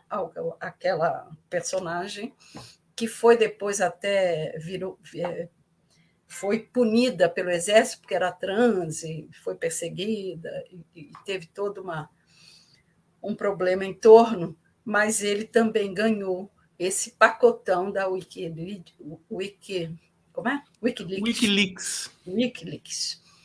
É, e ele colocou isso para o mundo, né? E ele tinha que fazer isso.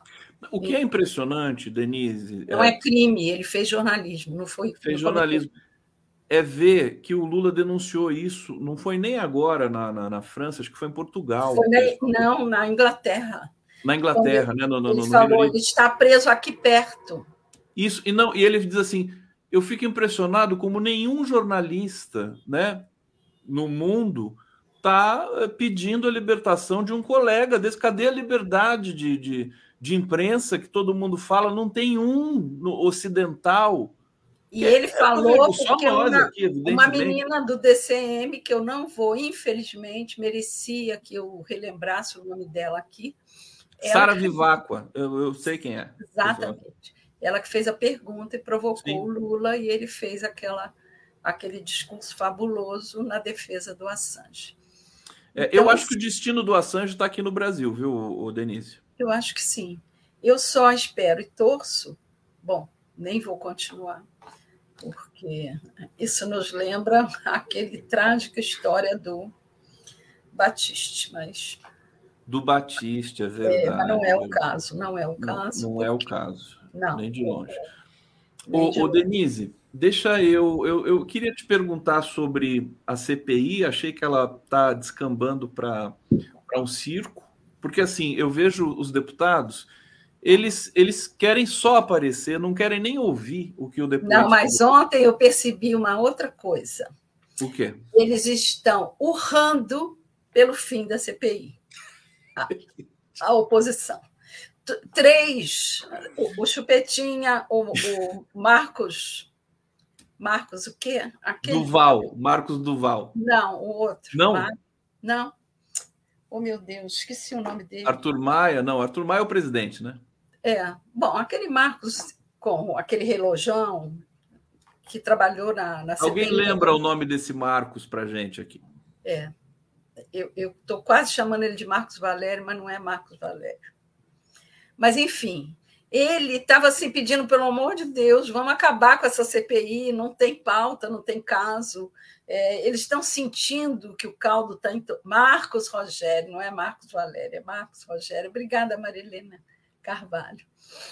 É, ele pediu, pelo amor de Deus, para acabar a CPI, o Chupetinha pediu, pelo amor de Deus, para acabar a CPI, e aquele Abílio pavoroso da Silva, nossa, que homem horrível, ele também pediu para acabar com a CPI, porque eles não aguentam mais ouvir a palavra golpe e, e querem é, acabar logo com isso, porque eles estão mal na fita, né? Eles sentiram que vão se, se fritar ali.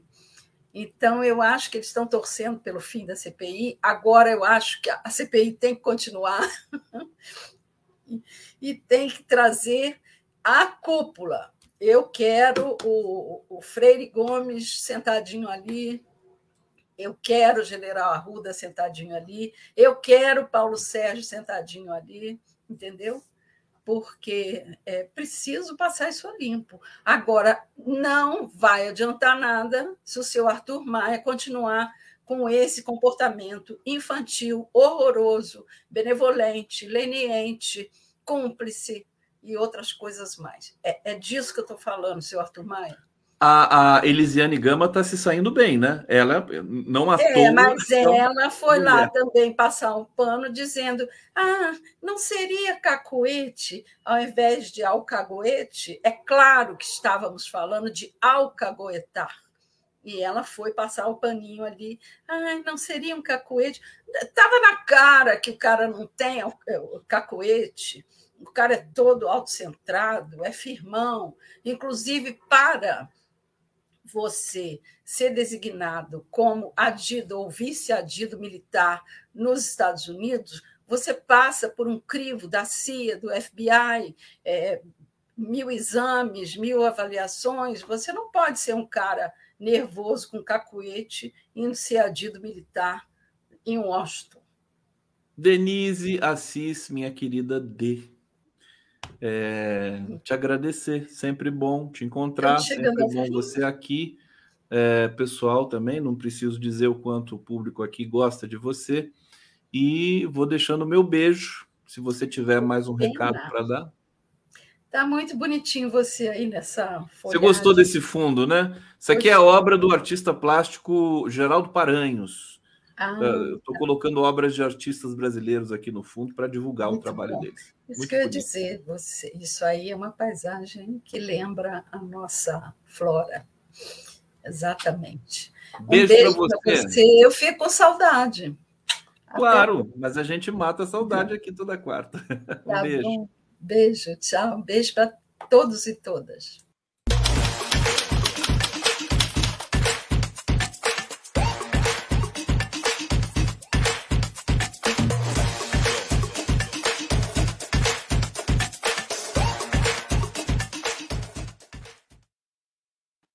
Recebendo Jorge Folena aqui no Giro das Onze. Seja bem-vindo, meu querido Jorge Folena, num dia, é, num, num uh, um day after de um, de um voto histórico no TSE.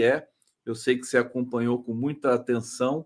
É, um dia que foi importante também na CPI e as coisas vão acontecendo no Brasil. Eu queria começar é, é, falando justamente do, do voto do Benedito Gonçalves com você mais uma vez aqui, para a gente reiterar as impressões, as percepções que, que vão aparecendo é, diante desse voto que é que considerado histórico já de, de, de saída, né?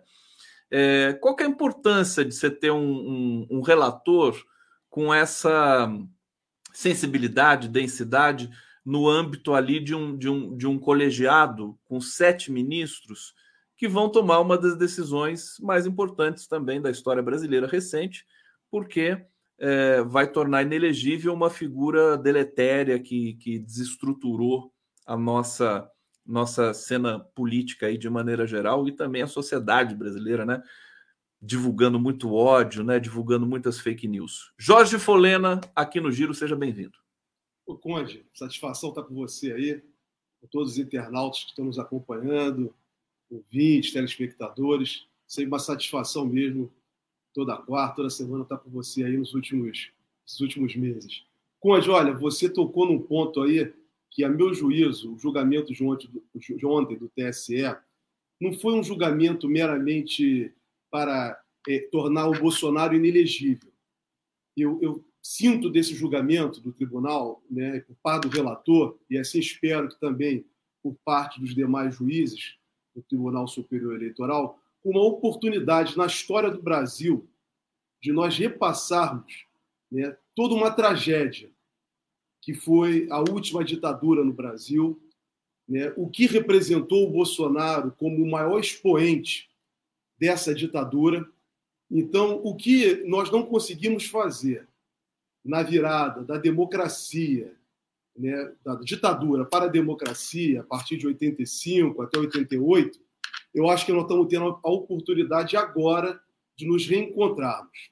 Primeira coisa que eu queria destacar, Conte, é que, na verdade, se as nossas instituições políticas estivessem efetivamente funcionando no país, eu, o Bolsonaro jamais era para ter sido candidato a nada. Nem a vereador no Rio de Janeiro, como ele foi eleito, nem a deputado federal, que ele foi eleito sucessivamente, e muito menos ainda a presidente da República. Por tudo que ele fez no passado dele, inclusive nas próprias Forças Armadas, em que ele atentou, né, é, praticou atos de terrorismo, foi expulso das Forças Armadas, né? Então, é, é uma pessoa que nunca respeitou a ordem democrática, nunca respeitou a Constituição de 88.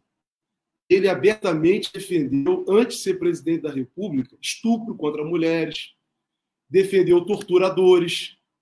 Então, é um homem que sempre se colocou de uma forma, volta a destacar, né, contra a Constituição, contra o Estado democrático e diria até que contra um Estado civilizatório ele é a caricatura melhor né, daquilo que nós podemos definir como um fascismo, um fascista, declarado e reconhecido. Então, esse julgamento de ontem, que a meu juízo foi o voto, eu acompanhei todo o voto do ministro, do início até o fim, até a hora que o ministro Raul Araújo pediu né, não pediu vista, parece que ele não vai pedir vista. Que vai não, pediu voto. vista e deu, deu a entender que não vai pedir. Não, não vai pedir vista, ele não pode para pedir vista. Foi dada oportunidade a ele ontem.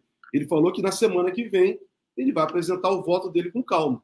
Então vamos. É, eu comprei tudo. E do voto do, do, do ministro do ministro Benedito Gonçalves, né, o ponto que eu quero destacar, Conde, né, ele, ele, ele entrou no ponto. O ponto central, ele fulminou né, a, a questão eleitoral de Bolsonaro. Isso aí, o abuso de poder econômico, o uso da estrutura do governo durante o período de, fazendo propaganda eleitoral, no caso a TV, a TV Brasil, expôs a imagem do tribunal, mas mais do que isso, Conde, ficou claro né, o que algumas pessoas estão tendo como dificuldade. Ah, o que, que Bolsonaro fez? Não tem nada, tem de pessoas, mas não tem de Bolsonaro, né, que teria praticado delito contra o Estado Democrático de Direito. E o voto ontem do ministro Benedito já mostrou para mim, com toda clareza, né, a autoria, a tipificação, a materialidade. Inclusive, ele descreveu sucessivas condutas contra o Estado Democrático de Direito. Inclusive, destacou no voto dele né, o artigo 85 da Constituição, né, que trata né, dos crimes de responsabilidade do presidente da República, que disse o ministro deve ser o manual de conduta de um presidente da República. Que o primeiro manual de conduta de um presidente da República, como, tá, como está previsto na Constituição, é respeitar a própria Constituição. Não é denigrir, ou, perdão, não é, não é desgastar e atingir e atacar, perdão, tá, os demais poderes. O poder judiciário, o que ele fez sistematicamente, inclusive nessa reunião com os embaixadores. Então, Conde, a, a materialidade né, está, a meu juízo, bem caracterizada, a autoria, a materialidade e o que, o que é muito importante, a descrição da conduta diante de cada ilícito, cada comportamento contra a lei. Então, é, eu vejo desse voto muito mais do que uma questão eleitoral que o Bolsonaro tem que realmente, de fato, se tornar inelegível, como já está demonstrado no voto. Mas eu estou querendo ir além.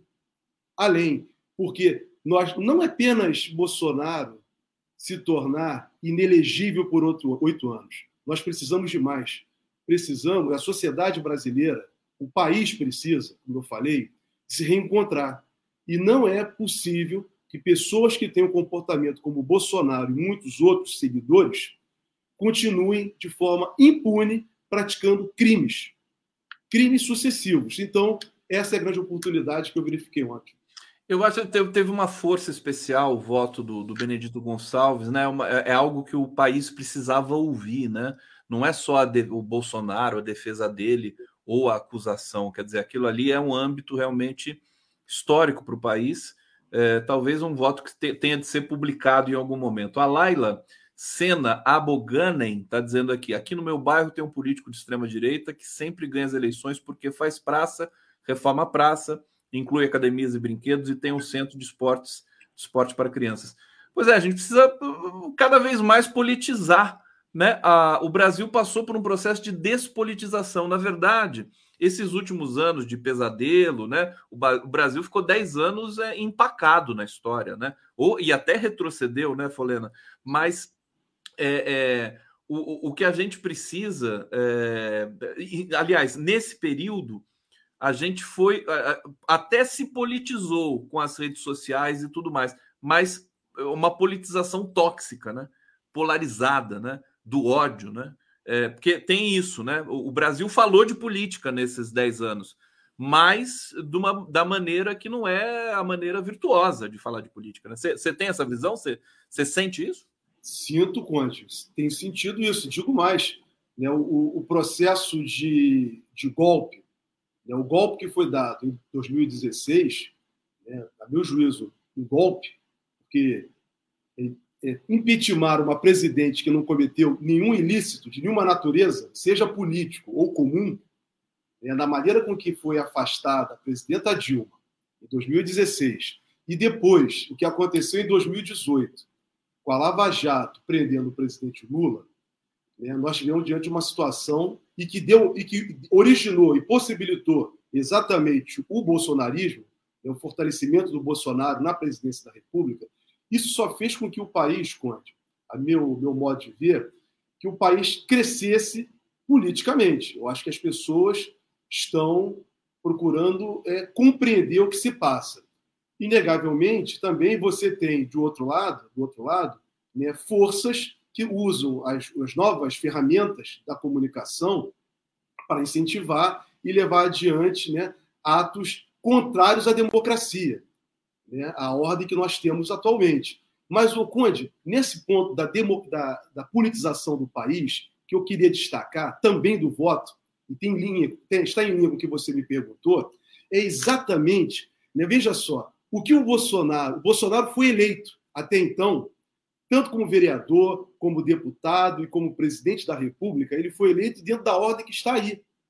Né? Presidente da República, inclusive, ele, tudo ele foi eleito pelo voto eletrônico e, e, pela justiça eleitoral. Essa justiça eleitoral que está aí, que é um marco na, na, no Brasil, há países que não têm justiça eleitoral, e o Brasil tem uma justiça eleitoral reconhecida por todas as forças políticas do país que a respeitam que, que a considero. Agora, o que, que o Bolsonaro fez, a meu modo de ver? Ele, ele foi eleito dentro da estrutura existente, mas ele, todo o tempo, ele tentou desacreditar na ordem constitucional brasileira, na ordem institucional, nas instituições, particularmente. No parlamento ele atacou, ele atacou o Supremo Tribunal Federal e combinou com a Justiça Eleitoral. Na verdade, o objetivo de Bolsonaro a meu ver, é fazer ele dentro por dentro da ordem tentar destituir a ordem atual para ele implantar a ordem dele, que é uma ordem fascista, que é contrária a essa que está aí. Então, na verdade, a tentativa dele, se ele conseguisse se reeleger, vejam vocês, ele usou toda a estrutura do Estado brasileiro para se reeleger presidente da República. Quase que ele foi eleito, foi uma disputa acirradíssima o, o candidato, hoje presidente da República, Luiz Inácio Lula da Silva, teve uma vitória gigantesca diante de todas as forças com que, contra quem lutou. Na verdade, se Bolsonaro fosse eleito, ele, com certeza, todo esse descrédito que ele apresentou para a sociedade, né, todo o tempo que ele esteve na presidência da República, foi exatamente para ele tentar implantar uma nova ordem. Uma ordem que não seria essa da Constituição de 88 seria muito provavelmente, como foi bem destacado no voto do ministro, uma ordem ditatorial. E aí que vem a, a, o crime que o, o, o Lawand cometeu, o coronel Lawand cometeu ontem na CPI, que era justificar né, as mensagens que foram ali divulgadas pela Polícia Federal, é, dele com o Mauro Cid, né, o ajudante de ordens do Bolsonaro, dizendo que o Bolsonaro queria apaziguar. Porque na lógica dele, é, o pedido que ele fazia para o Mauro Cid, o Sidão, né, na, na, intimidade dele, era para que o Bolsonaro é, tomasse ali a, a dianteira do, do, do né, impedisse o Lula de assumir a presidência da República. Era isso que estava em jogo ali. É como se a, a, o Lula assumir a presidência que fosse a ilegalidade, né? Uhum, Esse que é o, é, o, é, o, é o problema maior. E sobre, sobre essa é, esse, esse perjúrio. O que, que, que o, o, o Lawande cometeu ontem na CPI? O, perjúrio? O, o Conde, ele, não, ele, é verdade, é isso mesmo. Na verdade, ele prestou falso testemunho. Falso testemunho. A testemunha está ali para falar a verdade. Apesar dele ser parte, ele poderia até né, não, não falar nada, como foi garantido a ele no habeas corpus. Poderia ficar em silêncio. Não podia mentir, foi, ficou claro isso, foi ressalvado no voto lá, no, na decisão que possibilitou ele prestar o depoimento ontem e ficar calado mas não mentir. Não mentir. Isso ele não poderia fazer. Mentir ele não poderia. Mas você estava falando aí, estava caminhando a questão, né, com a partir do, do coronel, e, e essa, essa, esse depoimento dele, Conte, é importante também dizer isso, quer dizer, apaziguar, ele colocou isso. Bolsonaro, desde o primeiro dia da posse dele, 1 de janeiro de 2019, o discurso dele de posse não foi um discurso para pacificar o país, ao contrário, ele fez um discurso dizendo: olha, acabou o politicamente correto. Ou seja, não vou respeitar nenhuma pluralidade, não vou respeitar nada e a ninguém. Isso é um discurso dele de posse. E todo, todo dia, todo dia do governo do Bolsonaro tinha uma ação de atrito com os poderes, com a imprensa, com a sociedade em geral, com a oposição, com os estudantes, com os estudantes, depois com as pessoas né, que foram vítimas da Covid. Então, o Bolsonaro, momento algum, Conde, trabalhou para apaziguar o país. Então, nesse ponto, o coronel, né, é, ele escreveu e não ratificou. Né? Ele mentiu, porque esse não é o comportamento dele. Mas, Conde, aí tem um ponto também que eu quero pegar e destacar desse depoimento ontem do coronel. Por isso que eu digo que nós estamos tendo agora, não só com o julgamento do TSE, do Bolsonaro, como também com a, com a CPI, CPMI, uma janela de oportunidade para fazer um enfrentamento democrático, dentro do campo democrático, contra tudo que foi a última ditadura e que ela representou no Brasil. E exatamente para falar da última ditadura, nós não temos como fugir da questão dos militares, porque eles estão intimamente ligados a isso. E o Bolsonaro trouxe os militares exatamente para o governo dele. Os militares tinham o dever de falar: nós não aceitamos esse tipo de coisa, Bolsonaro, presidente Bolsonaro. Mas não, eles pactuaram com aquilo, inclusive fazendo parte do governo de Bolsonaro. Então, o que, que ocorre? Quando você vê né, acampamentos contra a ordem democrática na porta de quartéis, como vimos em todo o Brasil, quando você vê agora, né, comprovadamente, né, membros das Forças Armadas né, praticando né, com prática de atos golpistas contra a Constituição e a ordem democrática, mais do que nunca volta a questão que nós temos que também não é só é enfrentar o fascismo representado pelo bolsonarismo, mas também nos aprofundarmos na questão militar. O coronel diz que ele queria pacificar, que queria apaziguar, porque no curso das Forças Armadas tem a visão do pacificador. Quem foi o pacificador? no Exército. Duque então, de Caxias, né? Exatamente. Então, isso está dentro da estrutura dos militares que eles têm que nos tutelar. Então, eu volto a destacar isso, já conversei isso contigo aqui em algumas oportunidades.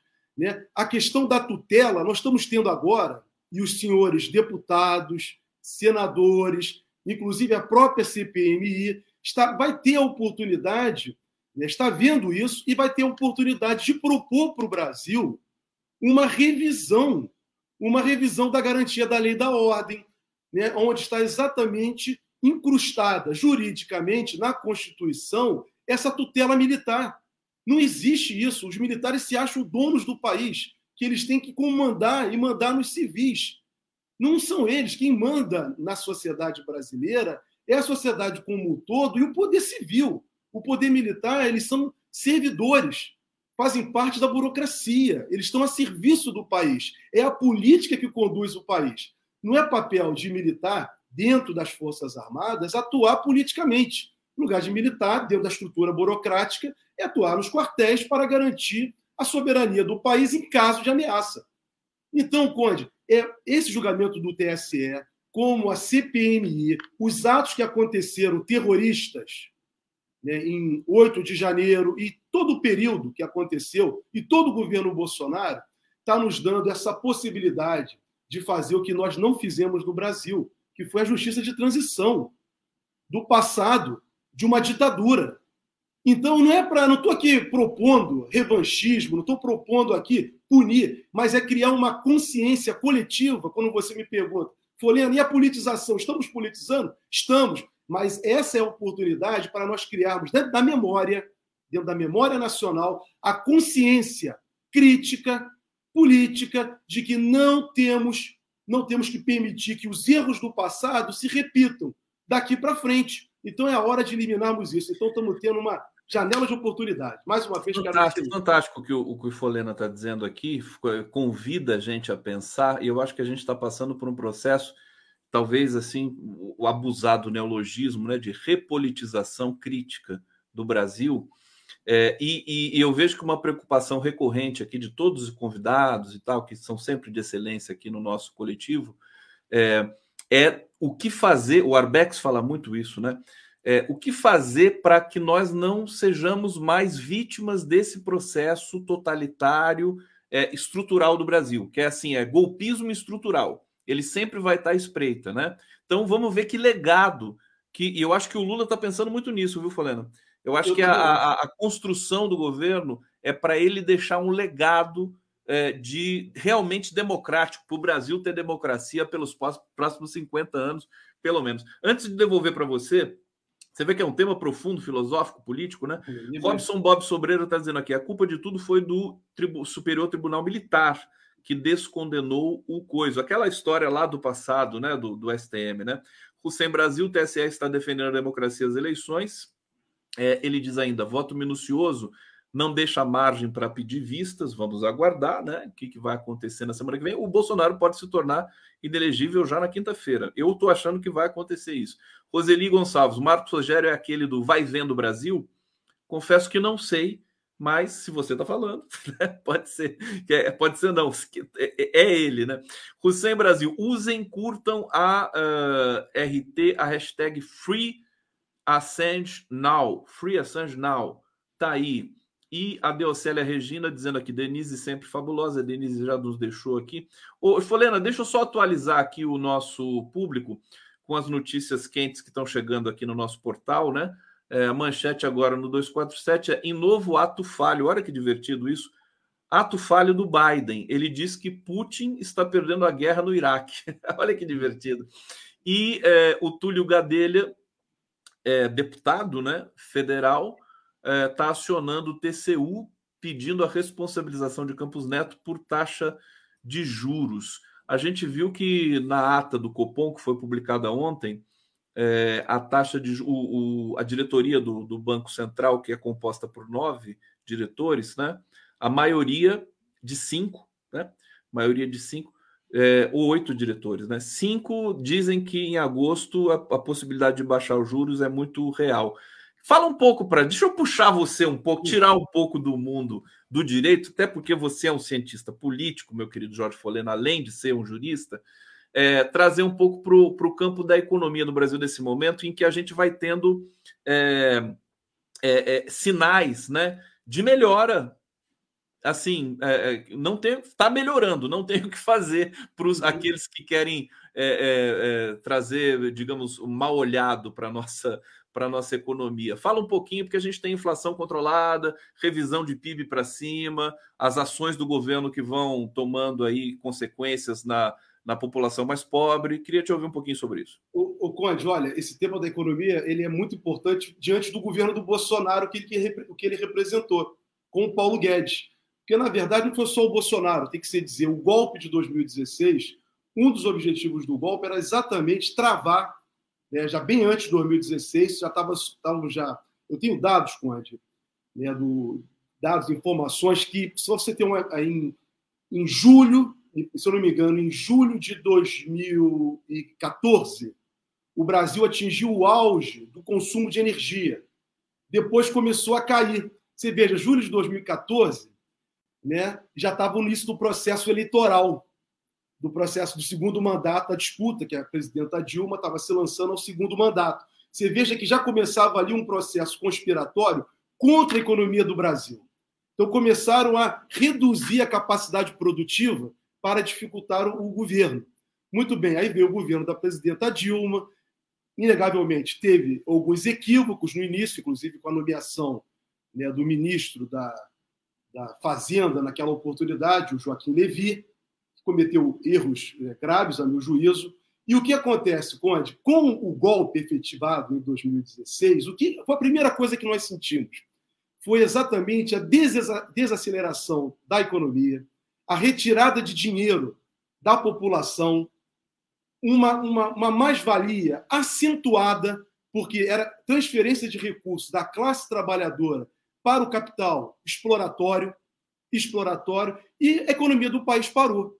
O Paulo Guedes não teve nenhuma, durante quatro anos, ele não praticou nenhum ato para levar o desenvolvimento do país, para fazer com que a economia funcionasse. Ao contrário, ele simplesmente ele desmantelou toda a economia brasileira, abriu o mercado brasileiro para as privatizações, né, trabalhou fortemente para acabar com a revisar a reforma da previdência com chantagens e mentiras. Ele apresentava mentiras constantemente. Qual foi o resultado final? O resultado final foi que o país teve a sua economia paralisada e no meio disso uma pandemia que também, né, que eles também fizeram aproveitar a pandemia para transferir mais recursos da classe trabalhadora para os banqueiros.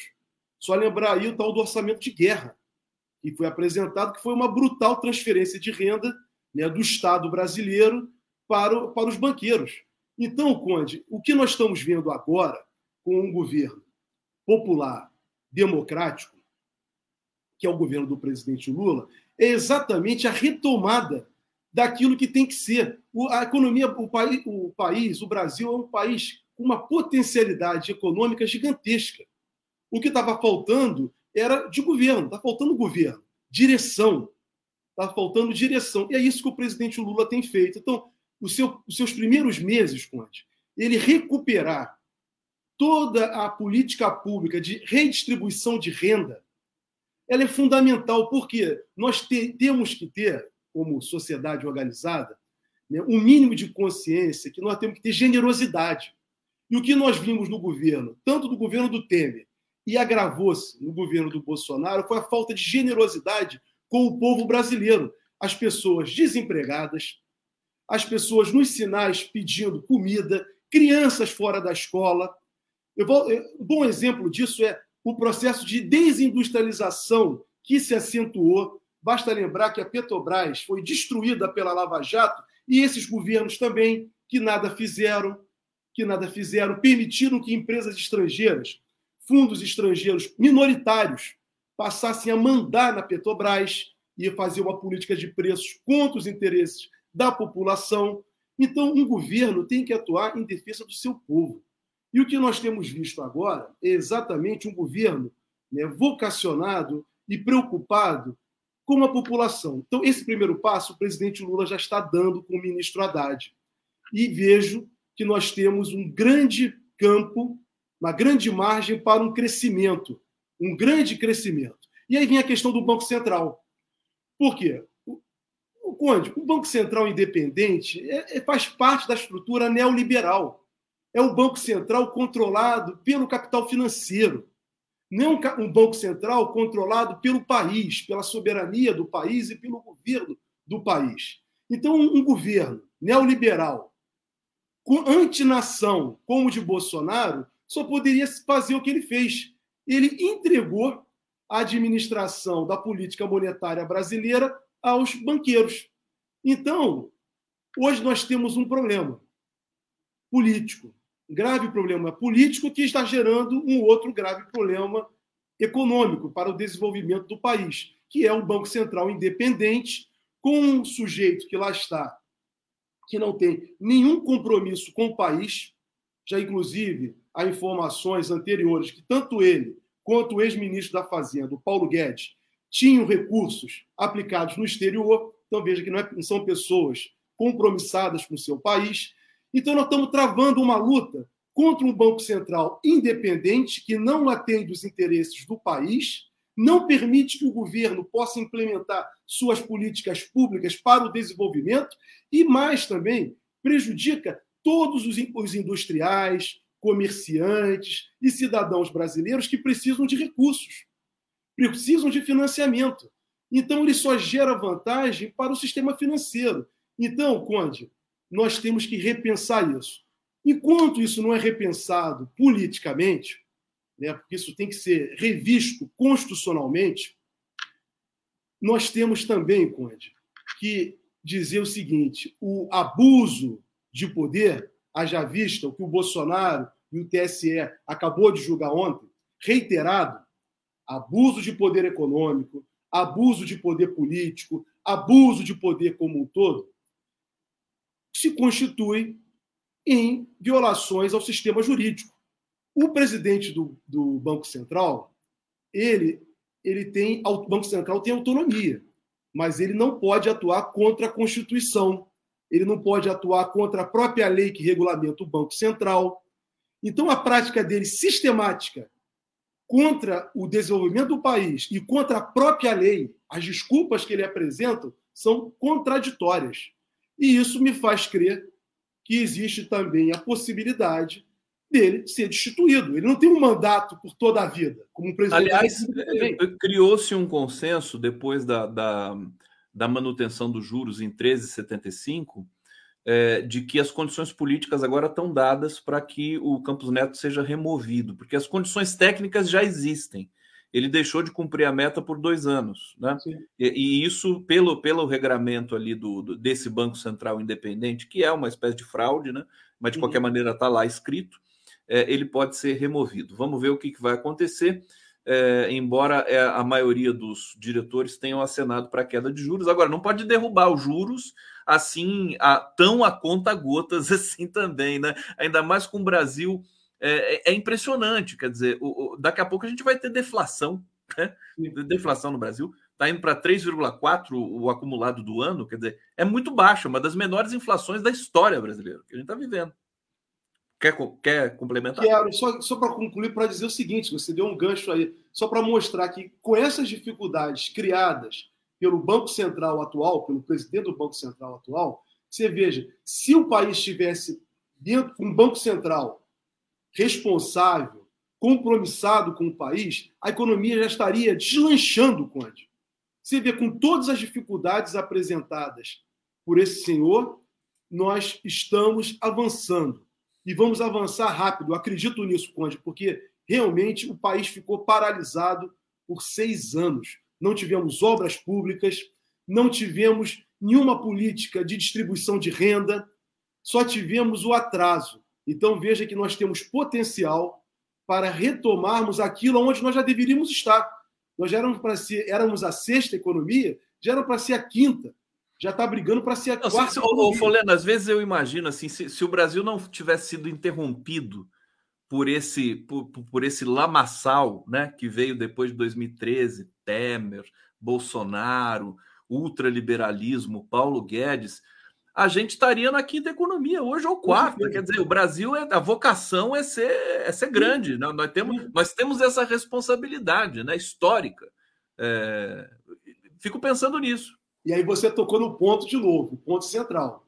Né? A vocação histórica do país. Porém, a memória tem que ser sempre destacada dos erros do passado de uma classe dominante que você vê, ela abre mão de ser a sexta classe dominante no mundo quando eu falo de Estado brasileiro, nós estamos falando de classe dominante. A classe que está dominando. Então, veja, o Brasil, essa classe dominante abriu mão de ser a sexta economia do mundo para ser a décima segunda, décima terceira. Quer dizer, então, Conde, a primeiro grau de consciência tem que ter da população e nós temos que ter efetivamente uma, uma classe dominante que se liberte né, do passado da escravidão, da exploração, do abuso, constante na sociedade brasileira. Então, por isso que essa é oportunidade que nós estamos tendo e que o julgamento do TSE, a CPI, todo o passado de Bolsonaro, é uma oportunidade política gigantesca. E a volta do Lula à presidência da República, a meu modo de ver, é a representação exatamente da oportunidade de deixar um Brasil melhor para todos, mesmo dentro desse regime que está aí apresentado na Constituição. Então, o presidente Lula teve a coragem, porque ele não precisava, Conde, ser candidato a presidente da República mais, mais nada. Já é um homem consagrado, reconhecido, foi absolvido. Então, ele se ele apresentou o nome dele para nos ajudar a transformar o Brasil. Então, o compromisso nosso com o presidente Lula, né, de fazer um país diferente, um país inclusivo, um país para todos, é gigantesco. Eu acho que é esse, como você bem destacou logo agora há pouco, esse é o caminho que o Lula vai nos deixar.